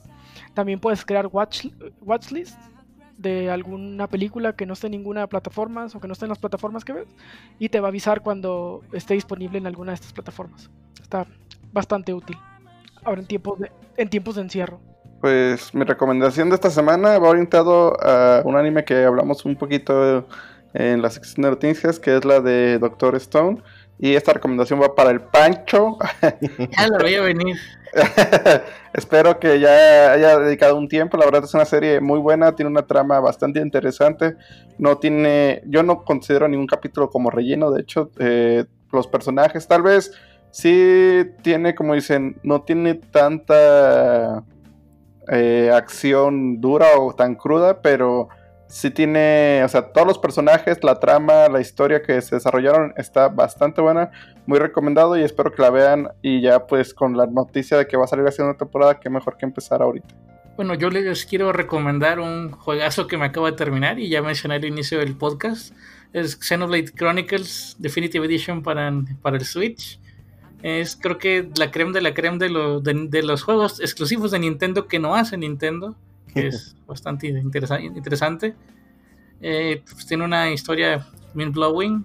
Ya cuando te pasas de la mitad del juego empieza a ponerse intenso, bastante interesante. Eh, pues solo si, si le sobran 70, 60 horas de su vida, creo que vale la pena invertirse en las Xenoblade Chronicles. Y eso solo la historia principal, no la historia aña- añ- añadida de la versión definitiva. Y pues esa sería mi recomendación de hoy. Sí, Y yo, yo les voy a recomendar que si están pensando en armarse una computadora, ahorita no es el momento adecuado. Espérense, ya vienen los Ryzen nuevos, ya les había dicho en este podcast, pero de verdad, espérense. Una semana tarde, Shuttle. Perdón. Eh, ya están a la vuelta de la esquina. Entonces, o una de dos, o puede que bajen de precio los, las generaciones actuales en caso de que no les interese las nuevas, o se pueden comprar de la nueva generación. Si van a comprar una tarjeta de video y quieren comprar, eh, bueno, si quieren comprar tarjeta de video al menos pronto, también espérense. Ya, si bien Nvidia no ha anunciado fecha exacta, y lo mismo pasó con Ryzen, todavía no hay una fecha exacta, es al menos están muy fuertes los rumores y básicamente coinciden con los ciclos estándares de la compañía, que al menos posiblemente se están tardando por esto de la pandemia, lo del COVID-19, pero pues ya se viene en cualquier momento de este año la nueva generación. No sabemos si va a valer la pena o no, por supuesto, porque no han mostrado nada de información todavía. Pero eh, por ahí hay unos leaks supuestos, aunque no da detalles del, de los benchmarks o el performance o si va a traer algo nuevo como lo trajo la generación RTX. Pero pues al menos eh, espérense poquito para ver si vale la pena o si bajan de precio, aunque sea las tarjetas actuales. Esa sería mi recomendación. Y, y no, no les va a pasar nada si arman su computadora. Aunque Ah, igual sí, pueden no. ir comprando el resto de piezas. Digo, Pues sí, si ven en oferta ahorita algo. con esta pandemia. Ujú. Si ven en oferta, y me refiero a que estén siguiendo los precios constantemente, si ven alguna oferta como una buena PSU, la verdad es que las PSUs no está muy difícil que, que pierdan mucho su, su utilidad. Entonces, puede- o el gabinete, por ejemplo, también son cosas que puedes estar reutilizando en tus, en tus builds. Eh, pueden, pueden aprovechar y comprarlo, definitivamente, o su teclado o lo que sea. Y solamente si tienen el plan, digo, sé que Sí, sí. En, est- en la situación que estamos actualmente, pues es un poco complicado, pero pues digo, eh, al final de cuentas lo que más vas a gastar es en juegos y en PC son más económicos, así que tiene sus ventajas invertirle. Sí, sí. Y, y además la cantidad de juegos gratis que puedes jugar en, en la PC pues es infinita y pues aquí en Latinoamérica pues juegos gratis. Espera, espera. Es- El online no cuesta. Ah, el online no cuesta, no sabía eso. Los juegos son tan gratis que, te, te hace el lujo de despreciarlos. Sí. Sí, estaban regalando GTA V y yo me esperé a que ya la oferta ya no estuviera vigente para comprarlo. Eso es ganas de despreciar los juegos gratis para que veas. Dices, no le voy a comprar a Epic ni lo gratis, güey. O sea, así de cabrón este. Pero sí, o sea, tenemos fortuna de que empecé muchos juegos gratuitos y, y qué bueno que los hay, porque desafortunadamente en nuestra región sí es muy complicado andar comprando, andar gastando 1600 pesos por un juego y que termine siendo Lazo 2 y que termine estando malo, como dicen que está malo. No lo he jugado. Yo me acabo de comprar cuatro juegos por 350 pesos. Así es, eso es lo chido de PC. Pero bueno, y yo este, les voy a recomendar eh, una recomendación. Bueno, la recomendación clásica que siempre hago, eh, de que pueden pasar a, leer a las, las nuevas tandas de manga en Manga Plus. Esta vez le tocó a Naruto y específicamente no liberó sagas en sí, liberó combates, liberó tres combates de Naruto, el cual fue el Naruto versus Sasuke, del capítulo 218 al 234 la pelea de Sasuke contra Itachi del capítulo 384 al, 400, ve- al 402 y el- la pelea de Naruto contra Pain que fue del 418 al 450 los pueden están disponibles en Manga Plus pueden pasar a leerlos toda la semana van a estar disponibles. Así que si tienen ganas de leer algo de Naruto y o, o ver esos combates o cómo fueron en el manga si no lo han leído pues está la oportunidad y yo personalmente les quiero recomendar un manga que tiene poco que empezó en la Shonen Jump. Es un manga que la verdad la primicia me, parec- me pareció un poco a Bakuman, pero conforme iba avanzando la serie, la verdad me fue encantando. Tiene un dibujo espectacular y una trama muy, muy interesante de misterio con thriller. El nombre del manga es Time Paradox Gro- Ghostwriter, de, escrito por Keinjichi Ichima y dibujado por Sugehiro Date, perdón si no pronuncié los nombres bien. Es un manga que trata de un chavo que quiere ser mangaka.